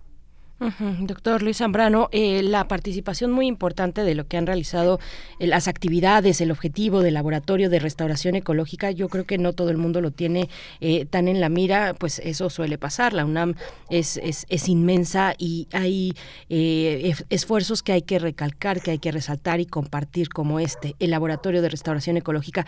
Cuéntanos un poco, doctor Luis Zambrano, pues eso, de, de los objetivos, de las actividades en general que se están gestando en este espacio Dentro de ellas, pues la campaña que estamos, eh, que estamos ahora promocionando y compartiendo con la audiencia, doctor. Este, bueno, sí, empezamos, eh, el laboratorio empezó justamente con este proyecto, lo fundamos a principios de siglo, ahora sí que se oye muy feo, pero bueno, lo fundamos por ahí del 2003, 2004, si no mal recuerdo, justo con un proyecto que estábamos colaborando con este, una universidad inglesa, con la Universidad de Essex, diciendo, oye, pues necesitamos entender cómo funcionan los ajolotes, cómo funciona Xochimilco y cómo lo podemos restaurar. Este, previamente yo había trabajado con Conavio, Conavio estaba preocupada también por los ajolotes en ese entonces y nos había pedido un censo, ¿no? Y a partir de ahí este, hemos evolucionado mucho como laboratorio. Son un laboratorio que normalmente buscaba solo información ecológica, científica de, de alto nivel, que sigue buscándola, pero no en principio era así como, a ver, vamos, no nos interesa qué pasa con la gente, queremos saber qué pasa con los ajolotes, queremos saber qué pasa con la calidad del agua este, y queremos entender cómo funciona esto. Conforme fuimos avanzando en la generación de conocimiento, empezamos a darnos cuenta que una pieza fundamental de todo esto son los chinamperos.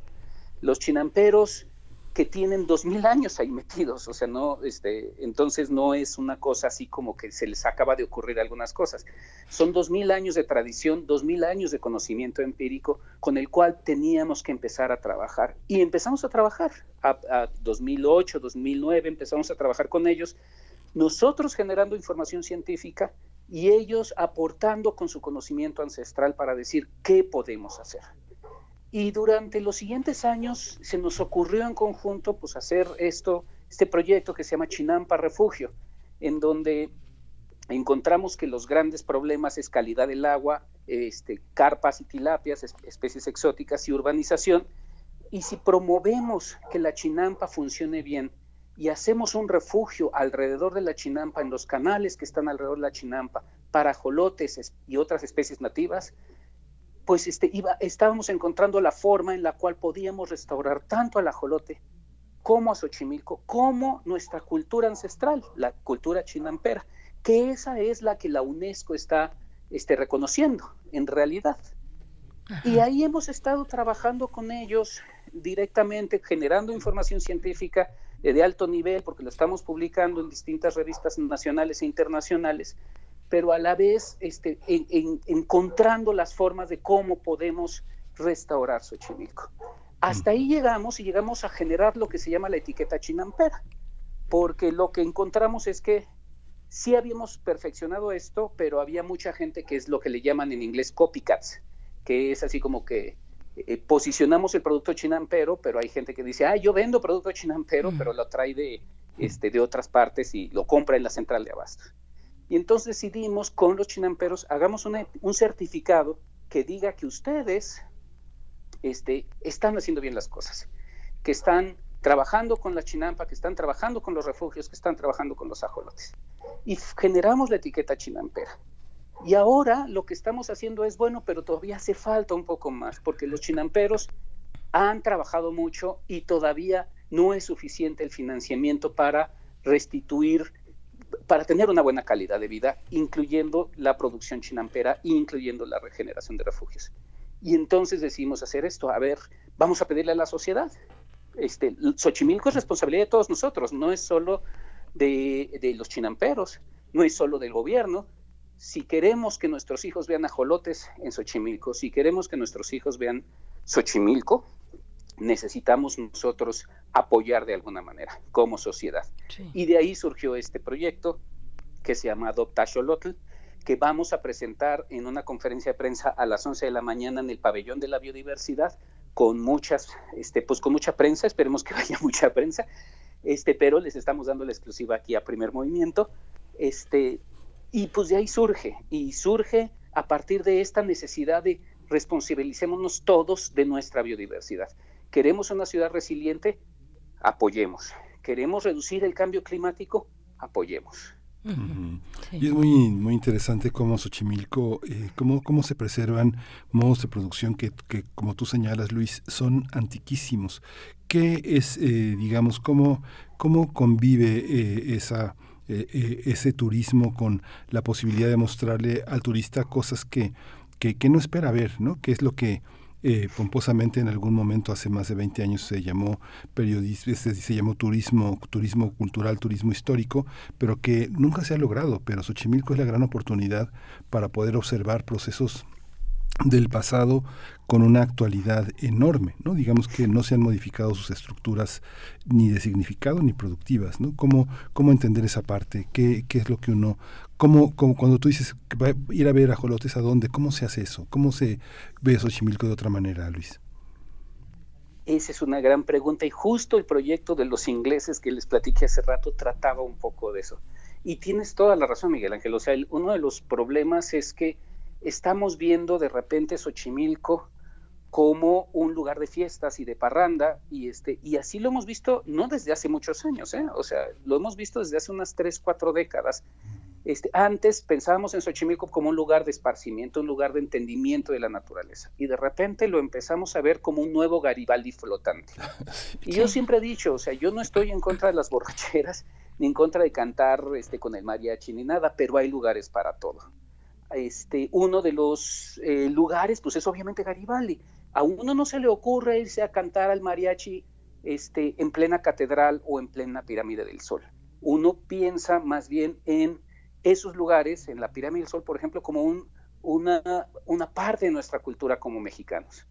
Lo mismo deberíamos estar pensando en Xochimilco. Xochimilco es como la pirámide del Sol, como Teotihuacán, pero vivo, porque ahí se siguen haciendo prácticas chinamperas, muchas de ellas mucho más importantes y tecnificadas que lo que estamos viendo ahora con pesticidas y con fertilizantes. Entonces, lo que deberíamos de hacer es modificar nuestra visión turística, a pensar cómo es Xochimilco, cómo puedo yo aprender de los chinamperos, cómo puedo yo apreciar la biodiversidad y no ir pensando justamente en pues ahí a ver cómo canto Guadalajara, Guadalajara o alguna cosa de ese estilo con el mariachi, festejando a la tía o festejando al abuelo. Se puede festejar de formas diferentes. Y una de esas es apreciando nuestra naturaleza, nuestro socioecosistema, porque ahí se genera cultura. Este, eso es un poco también lo que queremos con, con Adopta Xolotl. No solo es recibir financiamiento, sino que la gente se dé cuenta de que el hábitat es fundamental para una especie y les voy a contar, si me permiten, dos minutitos, de dónde también surge. El juego de Minecraft este, internacional, que es de computadora, de repente puso ajolotes en su, en, en su juego y eso levantó una ola de niños que querían ajolotes. Y es otra vez esta visión mal entendida de la conservación esa visión de que, ah, pues para conservar ajolotes, yo compro mi ajolote y lo tengo en mi pecera, no importa si estoy en Serbia, en Buenos Aires o en, el, este, o en Moscú, ¿no? Y, este, y así no funciona la conservación. Entonces nos empezaron a llegar mucha gente diciéndonos, oigan, este, pues tengo muchos ajolotes, ya no sé qué hacer con ellos y estoy en Austria, ¿no? Y pues lo siento, papá, pero pues no, no podemos hacer nosotros nada. Mejor dona ajolotes para que se mantenga su hábitat. Si tú quieres mucho los ajolotes, plantéalos en su hábitat. Y eso es lo que estamos planteando con el programa Adoptar Xolotl. No solo es apóyanos, sino entiende que la biodiversidad está en su hábitat y ese hábitat aquí es la Ciudad de México. y Xochimilco. Y así lo tenemos que ver cuando vayamos a festejar, a este, a, a, esparcirnos así como lúdico, pues vamos a Xochimilco, pero vamos a entender la naturaleza, a entender la chinampería. Doctor Luis Zambrano, ¿cómo, ¿cómo ha sido el trabajo de el trabajo con, con, con, los habitantes de Xochimilco que ven en esas, tal vez en esas borracheras, en ese tipo de turismo o de visitas, pues un ingreso constante y, y, fiable para, para, sus familias? Por acá, por ejemplo, tenemos un comentario en la audiencia eh, de, de, Gabriel del Corral, que es un eh, radio escucha habitual, nos dice, buenos días, hay chinamperos que venden ajolotes. En Cibac, eh, que se dedica al estudio de los ajolotes, ya se los han robado.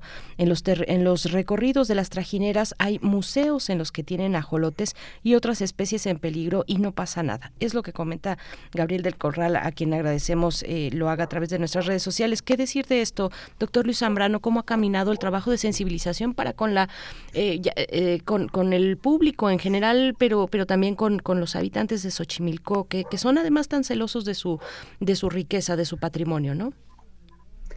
Sí, yo, yo, yo creo que lo primero que tenemos que decir es que así no son todos los ochimilcas. Uh -huh, yo creo que claro. los ochimilcas son como todo mundo.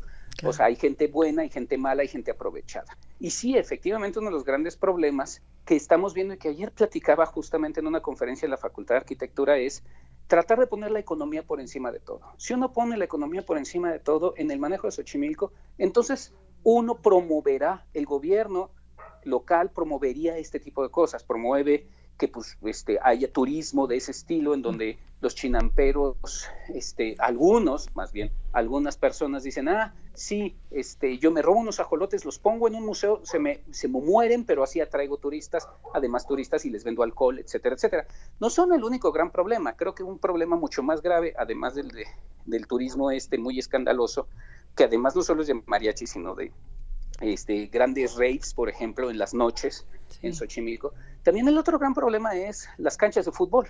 Se han popularizado demasiado las canchas de fútbol ahí para sábados y domingos, destruyen las chinampas para obtener canchas de fútbol y luego este, se generan grandes problemas también en términos de basura, etcétera, etcétera. Entonces sí tenemos un gran problema muy serio en cómo vemos Xochimilco y cómo generamos y fomentamos políticas públicas para que este, la gente de Xochimilco viva bien, viva de manera decente, pero a la vez se conserve el hábitat.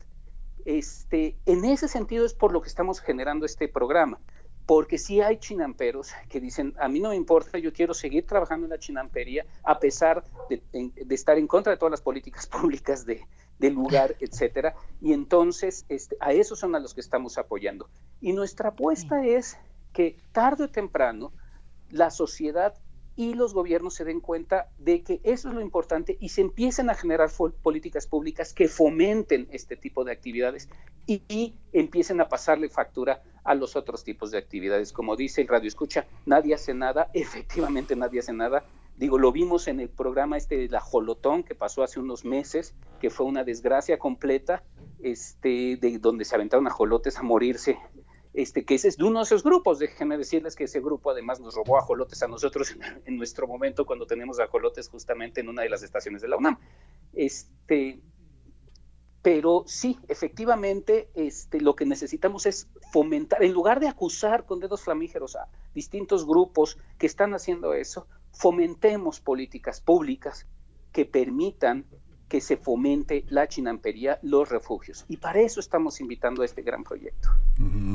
En tu libro Xochimilco, siglo XXI, este, este gran ensayo, esta gran crónica que hiciste, hay una insinuación también a una parte en la que tiene que ver lo legislativo, pero también tiene que ver la, el, el, poder de la comunidad de tener también esta, esta modalidad de, de, de, tan antigua de tener una, una propia autoridad en su propio gobierno. Cuando dices hay gente buena y gente mala en todas partes, gente que hace daño, pero el, el tema de lo colectivo y el tema de la ley, ¿cómo, cómo avanza en ese, en ese terreno? ¿Están suficientemente representados las personas que quieren, que quieren preservar el área y están suficientemente representados en sus representantes legislativos?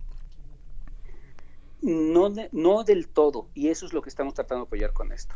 No del todo, porque justamente lo que necesitamos es que en el mediano plazo no solo sean ellos los que estén representados, sino que nosotros como sociedad, que no vivimos en Xochimilco, que no vivimos de la chinampería, también los apoyemos. Necesitamos que justamente las políticas públicas cambien a partir de una presión social que se está dando cuenta de que la preservación de Xochimilco se tiene que dar a fuerza este, a partir de nuestra tradición, de que esta tradición puede ser económicamente rentable siempre y cuando generemos esas políticas públicas. No del todo, porque si no, no tendríamos un puente que destruyó, pasa por en medio del humedal este, no del todo porque seguimos pensando en producciones inmensas, por ejemplo, de cempasúchil en, este, años pasados, pensando que eso iba a resolver el problema de Xochimilco cuando, por el contrario, está afectando el agua, ¿no? Este, contaminando el agua. En tu libro Planeta Insostenible también, este, antes de la pandemia, hay una hay un interés también en, en esta visión este, general, amplia no iba a decir global, pero no es, no es global, sino eh, invitar también a que hay una, hay una parte empresarial, hay una parte también asociada en la que se puede, eh, en la que puede participar. Esta participación em, em, empresarial puede ser muy positiva y está planteada en términos conceptuales, en términos éticos, en Planeta Insostenible y también en Xochimilco en el siglo XXI. ¿Cómo, cómo se ha avanzado en esto, Luis? Pues eso es lo que queremos este, justo mover. Creo que esa parte que dices ahí, Miguel Ángel, es la que nos va a costar mucho más trabajo como sociedad. Eso es voltear un poco la tortilla, digamos, y, y poner a la economía, la parte económica, la parte financiera, como una herramienta más, no como la meta final. Lo que hemos visto, independientemente de las administraciones, es que todo mundo pone a la economía como la meta final. De hecho, lo estamos viendo en el plan, el Programa General de Ordenamiento Territorial lo cual es un gran peligro ahora para nuestra área de conservación en el sur de la Ciudad de México, porque lo primero que quieren hacer es poner la economía para disque con eso conservar. Si hacemos eso, estamos poniendo en riesgo toda la sostenibilidad. Lo que necesitamos es poner a la economía, no ponernos de enemigos, no decir, ay, no, el capitalismo se muere y este, para poder lograr eso no, no tampoco es la solución sino utilizar la economía independientemente del modelo económico como una herramienta. Y esa herramienta para generar movimiento hacia la, este, hacia la sostenibilidad. El caso de Xochimilco es clarísimo. O sea, si nosotros logramos que sigan los chinamperos y se promueva la chinampería de manera general en todo, en todo Xochimilco, recordemos que el 80% de la chinampería está abandonada, podemos tener una ciudad mucho más resiliente. Y para eso usamos la herramienta de la economía. ¿Cómo le hacemos que ellos sobre, que, los chinamperos tengan una digna calidad de vida? ¿Cómo? Con distintos artefactos chinamperos. Algunos temporales, esperamos que este de Adopta Axolotl sea temporal, o sea, sea nada más como la piedra que ayude a que se genere una dinámica económica en la cual ellos tengan una buena calidad de vida. Y algunos permanentes, yo creo que los subsidios en programas gubernamentales tienen que ser permanentes y libres de clientelismo. Por ahí yo me iría, no sé si se oyó muy, muy esotérico en términos generales, pero este, por ahí yo me iría justo para empezar a voltear esta tortilla. Sí, claro, y además, bueno, es, es, algo que desde el inicio de esta conversación y de otras muchas conversaciones que hemos tenido contigo, Luis, has planteado siempre por delante el tema de la ética. Yo puedo, puedo escuchar, puedo imaginarme a alguien que, alguien que te dice, pues mire, joven, pues ética yo no vivo, ¿no? Pero es parte de lo que tenemos que, que, que, luchar, parte de lo que tenemos que hacer cuando hay esta, eh, esta, esta cuestión de eh, trabajar con las personas que pueden quedarse eh, en las chinampas. La experiencia muy fenomenológica que, que, he tenido es que mucha gente en educación superior, en escuelas privadas o, o nuestra universidad, este han trabajado con sus padres en Xochimilco y lo que y lo que no quieren hacer es seguir trabajando en Xochimilco, quieren hacer otras cosas, quieren ya no regresar a, trabajar en las plantas, a trabajar en las chinampas, a trabajar en, en, en, la parte turística, pero hay gente que se tiene que quedar, Luis, hay gente que se tiene que, que, que tiene que continuar esto, ¿no? No hay una parte que se identifica con la pobreza, con la marginación, con la falta de progreso, con la falta de, cosmopolitismo. ¿Cómo, ¿Cómo hacer esto? ¿Qué se hace con niños y con adolescentes? ¿Hay programas que, que permitan pensar, que les permitan a ellos pensar que es importante quedarse, quedarse en esa, en esa cauda de dos mil años de antigüedad? Yo creo que sí, mira, bueno, yo, este, nosotros lo que estamos haciendo en ese sentido es hacer dos cosas justamente para que los chavos vuelvan solos. Y están empezando a volver solos. ¿eh? Déjame decirte que parte de los chinamperos con los que estamos trabajando ya no son las personas grandes de 50, 60, 70 años, ya son chavos de 25, 20, 30 años que están ya empezando a decir, yo estudié en la UNAM, pero quiero regresar a trabajar mi chinampa. ¿Cómo ¿Por qué o cómo es lo que está pasando? Bueno, con dos, con dos formas. Una es la dignificación financiera, esto es, no me quiero morir de hambre volviendo a mi chinampa, sino que sí necesito tener financiamiento para sobrevivir y vivir dignamente. Y el otro es un reconocimiento social. Así como reconocemos a los médicos que hicieron este, todo lo humanamente posible para este, este, pelear contra la, la pandemia, y reconocemos a los ingenieros por hacer buenas infraestructuras o buenos edificios, los arquitectos, etcétera, así tenemos que reconocer a los chinamperos por darnos de comer todos los días. Es una actividad tan digna como las otras. Cuando uno dignifica la actividad chinampera, los propios chinamperos jóvenes dicen, me quiero dedicar a esto. ¿Por qué se van? Porque no es tan digna, no la estamos viendo digna. Le, le dimos la espalda como en los 50, 40, 50, y los, este, también sale en el libro, por cierto, de Xochimilco, esa idea, un poquito de, pues les dimos la espalda y entonces creemos que los, que los, como sociedad, vemos, denigramos más bien a los, este, a los agricultores de manera que son gente que no sabe, que es inocente, etcétera. Los tenemos que volver a dignificar en lo que son.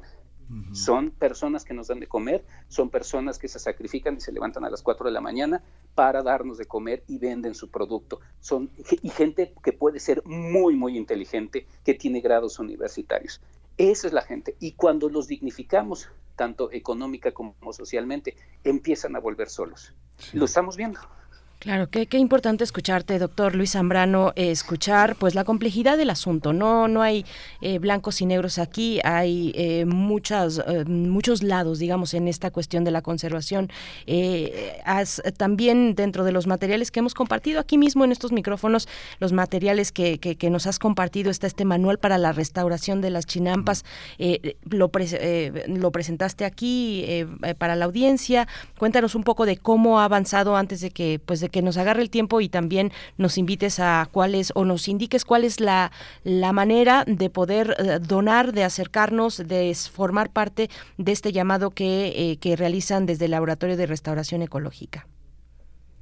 Bueno, sí, y muchas gracias por eso. Este, muchas gracias por la entrevista en términos generales. Digo, antes de que se me olvide, porque luego no, no, agradezco. Nada que agradecer. Este, este, Sí, digo, hemos avanzado justo porque ya mucha gente empieza a usar ese manual y muchos están aportando, muchos chinamperos están aportando nuevas ideas a ese manual. Ese manual, de hecho, ya está un poquito atrasado y eso que lo publicamos hace poco, porque ya las nuevas ideas de los chinamperos han ayudado a mejorar bastante y ha ayudado a divulgarse y propagarse la idea de cómo podemos producir de la misma manera que deberíamos estar produciendo con este con pesticidas y fertilizantes o mejor con la, con la parte chinampera, con, con este manual de producción chinampera.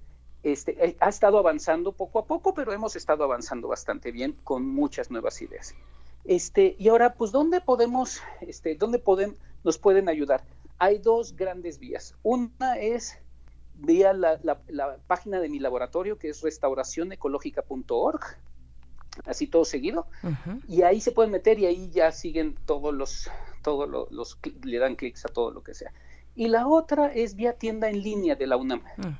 Si se meten a tienda en línea de la UNAM, uno de los primeros banners que ahorita sale justamente es ese, y pueden pagarlo vía este, tienda en línea por si quieren hacerlo de manera segura. Ya saben que la UNAM este, con la tienda en línea es bastante segura y les llegan los productos. Y déjenme decirles que Sí, efectivamente empezamos con 200 pesos que se llama, ese programa se me invita a cenar un ajolote, que nos va a servir para darles de comer a los ajolotes, pero también están los de adopción, o sea, uno puede adoptar de manera virtual un ajolote por un mes, por seis meses o por un año, y, y dependiendo de la cantidad de meses que lo invita, uno puede, de que lo adopta, uno puede recibir pues, un póster, bueno, además del certificado, este, le puede poner nombre al ajolote que porque sí va a ser un ajolote físico que tenemos en la colonia, este, con un número de chip de identificación, le puedo poner nombre al ajolote, puede saber qué pasa con el ajolote y si lo adopta por un año incluso puede ir a visitar el ajolote a la colonia.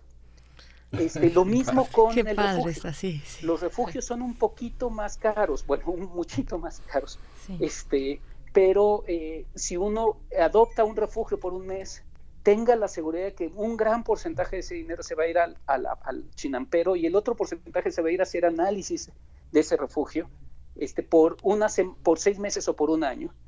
Obviamente, si es por un año, que es una cantidad considerable de dinero, yo lo diría que es para las personas, para empresas o para hacer una vaquita, pueden 15 a 20 personas ir a visitar ese refugio con una plática de nosotros, de alguna persona de laboratorio, durante una mañana. Entonces, pues los invitamos a que vean cuáles son los productos que podrían recibir a partir de eso, vía tienda en línea de la UNAM o vía restauracionecológica.org y a partir de ahí este, podemos este, pues recibir ese financiamiento y darles varias cosas para que no solo sea, pues, yo no sé a dónde se fue mi dinero, sino que lo puedan ver. Qué maravilla de proyecto, es muy importante. Y es muy importante que este pues que lo hagamos con niños porque hay un seguimiento. Yo la experiencia que tengo que me doy cuenta es que eh, hay una memoria hay una preocupación hay eh, capacidad de seguir a distancia muchas cosas y también es una manera muy, muy interesante, muy fecunda de establecer una conversación con las nuevas generaciones, los que según creemos que somos adultos o, que hay pruebas que lo somos por la edad, este, podemos establecer una conversación interesante con los niños sobre esas materias, ¿no? sobre la vida, sobre sus ciclos, sobre su permanencia y su caducidad, ¿no, Luis? Exacto, de hecho mucho de esto salió inspirado de muchas personas que me dicen, es que tengo un hijo que está fascinado con los ajolotes y con Minecraft más y que y quiere visitar la colonia. Y de repente dije, pues, ¿por qué no hacemos un programa? Un programa que justamente haga eso, que, pues, órale, ayúdanos a mantener nuestros ajolotes, ayúdanos a mantener su hábitat y puedes venir a verlo. Y entonces los chavitos, los niños están encantados, ¿no? Les, les encanta la idea y entonces quieren presionar a sus papás para que se adopte un ajolote y eso es lo que queremos. Eso es lo que queremos. Invitar a cenar a un ajolote, imagínense qué belleza. Si hemos invitado a cenar a otros personajes por ahí que ya no queremos recordar, ¿cómo no invitar a un ajolotito? 200 pesos, mil pesos para arreglarle su casita, para tunear su casa. Bueno, ahí están los rangos de, eh, de posibilidades para, para adoptar. Restauracionecológica.org, diagonal adopciones, o también en tu tienda en en, la, en las categorías de proyectos con causa. Muchas gracias, doctor Luis Zambrano, por, pues, por esta iniciativa. Gracias por, por insistir, por, por, por estar ahí eh, al, al, pie del cañón y, ser necios eh, junto con todo el equipo.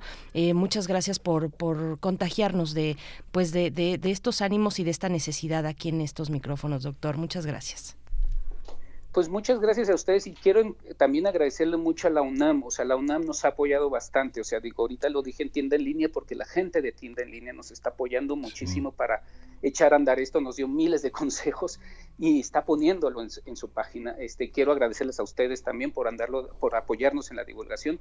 La UNAM ha sido parte de este gran equipo para generar este, este, pues, e, este gran proyecto. Entonces, pues también quiero agradecer de regreso a todos ustedes. Y quien quiera seguir tu, eh, la reflexión que has elaborado, Planeta Insostenible, editado en Turner, Xochimilco hacia el siglo XXI, eh, el siglo XXI son dos espacios eh, intelectuales, filosóficos, periodísticos, científicos para para hacer este para tener una base para saber qué es lo que estamos pensando y cuáles son las cuáles son las raíces de ese pensamiento estimado Luis Sembrano muchas gracias a ti pues muchas gracias Miguel Ángel, muchas gracias Berenice por esta oportunidad.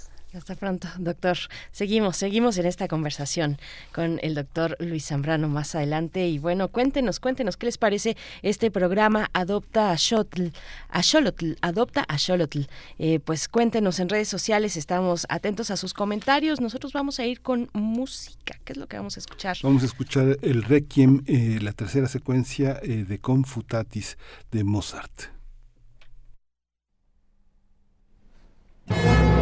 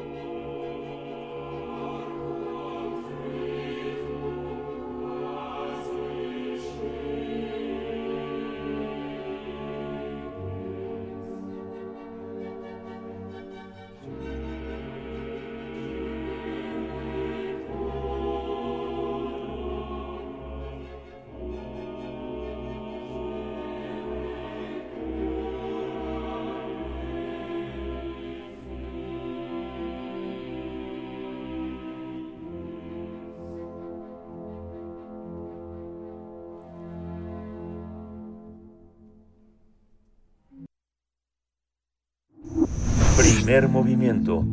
Hacemos comunidad con tus postales sonoras. Envíalas a primermovimientounam.gmail.com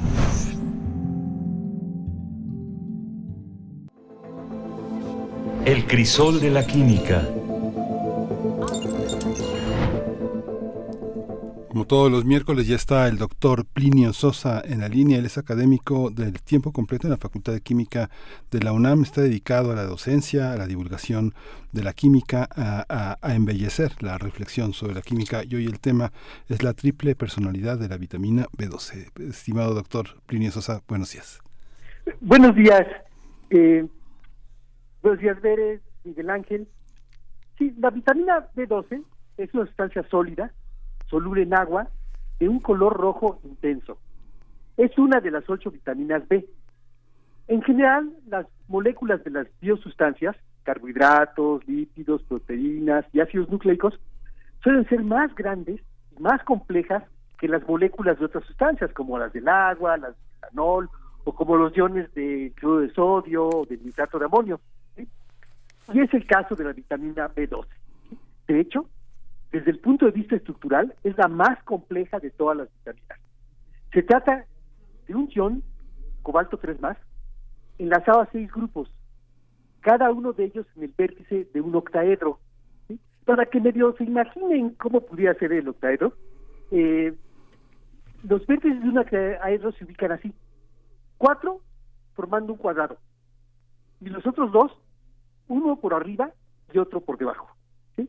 En la vitamina B12, cinco de las posiciones del octaedro están ocupadas por nitrógenos, que son parte de una molécula enorme, grandotota, un macrociclo llamado corrina. Las esas eh, cinco posiciones son las siguientes: las cuatro del cuadrado y una de la de abajo, la posición de abajo. En la sexta posición, el cobalto 3 más está enlazado a un grupo llamado desoxiadenosil desde el punto de vista de la química, la vitamina B12 es un compuesto de coordinación, porque los seis enlaces del cobalto 3 más con la corrina y con el desoxiadenosil son enlaces coordinados, así decimos nosotros los químicos. En un enlace químico típico, normal, un par de electrones interactuando eléctricamente con dos núcleos, eso es el enlace químico, cada átomo aporta un solo electrón. En cambio, en un enlace coordinado, los dos electrones del enlace provienen de uno solo de los dos átomos.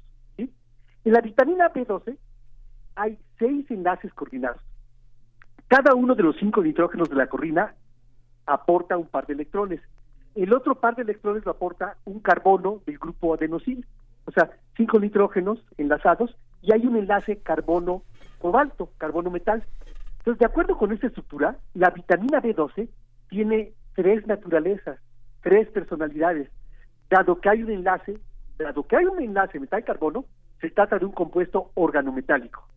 Dado que hay seis enlaces coordinados, es un compuesto de coordinación. Y dado que es una enzima que contiene un metal, también es una metaloenzima. Además, debido a que ese metal es cobalto, a la vitamina B12 también se le conoce como cobalamina. Bueno, aparte de la adenosilcobalamina, hay otras tres, la metilcobalamina, la cianocobalamina y la hidroxicobalamina en las que el grupo adenosil fue sustituido por un grupo metilo, un grupo ciano o un grupo hidroxilo, respectivamente. Las dos primeras, la adenosil y la metil, son naturales, sea, esas este, eh, existen en la naturaleza. Las otras dos son sintéticas, es decir, hechas por nosotros, los Homo sapiens. La cianocobalamina, que es una de las que son este, eh, artificiales, es la forma más común utilizada en los suplementos dietéticos. Una vez adentro de nuestro organismo, la cianocobalamina se convierte otra vez en las naturales, ¿no? En la adenosil y en la metil. Bueno, ni los hongos, ni las plantas, ni los animales podemos producir esta vitamina. Solo las bacterias tienen las enzimas necesarias para su síntesis. No obstante, muchos alimentos son fuente natural de B12 debido a la simbiosis bacteriana, así que no hay problema por el asunto de conseguir la vitamina B12. ¿sí? Bueno, también se ha, este, la vitamina B12 se produce eh, únicamente por fermentación bacteriana. Durante este proceso, la cobalamina natural se convierte en cianocobalamina, que es la que se vende. ¿sí? Pero la síntesis completa en el laboratorio ya se logró alguna vez en 1972. Es decir, empezar de, de, de moléculas muy simples, muy chiquitas, y llegar hasta esta cosa grandotota. Eso ya, ya se hizo una, una vez. Pero no tiene ninguna importancia práctica. Requirió el trabajo de 91 postdoctorantes, de 12 doctorantes, en 19 naciones, todos ellos dirigidos por Robert Bones Woodward y Albert Skenbauser. ¿sí? Bueno, esta síntesis requiere de 72 pasos de reacción da un rendimiento de menos del 0.01%. O sea que para convertirla en un proceso industrial, pues, pues no, ¿verdad? No va a poderse. Y ya, una última reflexión. A veces las sustancias también sufren de personalidad múltiple. La vitamina B12 es una metaloenzima, un compuesto de coordinación y aún más, un compuesto organometálico. Ahí es. Qué, interesante. Esta, esta, esta visión de la vitamina B12 tan común entre nosotros y esta, está un poco, por supuesto no es esquizofrenia, es como una medusa, pero una medusa que no, que no, este, que no petrifica, sino que eh, permite que, las enzimas del metabolismo hagan su trabajo. ¿Qué, qué, qué popular ha sido? ¿Cómo soluciona tantas cosas la, la, la vitamina B?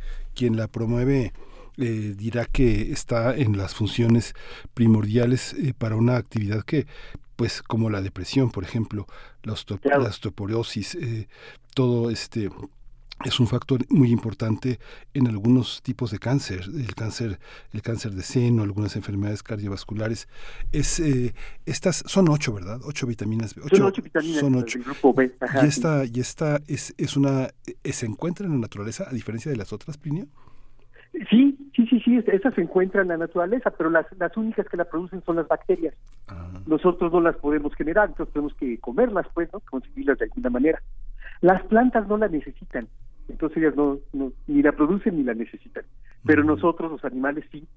Pero este, en los mismos alimentos hay bacterias que las producen, entonces viene con los alimentos, ¿no? En las carnes, de todo lo que es de origen animal. Uh -huh.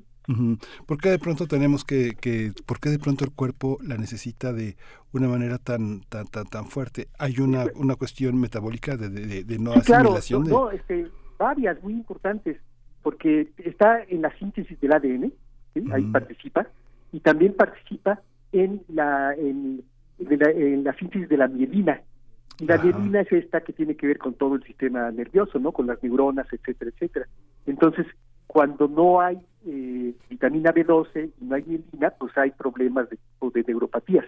¿sí? Uh -huh. y, y, también hay problemas de cuestión circulatoria, y también hay una que se llama anemia perniciosa, que es sí. terrible, es una enfermedad. De hecho, así fue como se encontró la vitamina B12, tratando de, de encontrar, de ver que, de qué se trataba la, la, anemia perniciosa y encontraron que se requería la vitamina B12. Uh -huh. Uh -huh. Sí, incluso en, los, en, las personas mayores eh, la ausencia, la deficiencia de vitamina B12 contribuye al riesgo de, de, demencia, ¿no? De la demencia, de la demencia senil y que bueno, todavía estamos en esa investigación, ¿verdad? Sí, todavía, claro, por supuesto. Pero sí, exactamente, sí contribuye a la, a la demencia senil. Entonces es así como importantísima.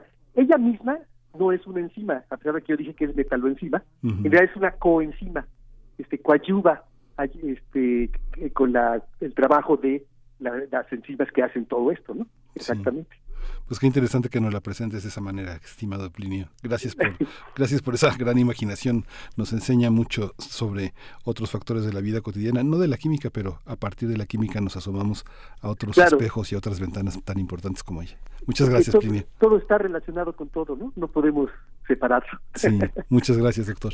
ok. Hasta el miércoles. Nos vemos, Miguel Ángel. Hasta, Hasta pronto. Luego. Pues ya nos vamos, ya nos vamos en esta emisión de, de Primer Movimiento. Eh, los esperamos mañana a, en punto de las 7 de la mañana. Los dejamos con una, una, una, una canción de este de Ray Manzarek, Roller of the World, de Wheel of Fortune 1. Eh, eh, esto fue Primer Movimiento, El Mundo desde la Universidad.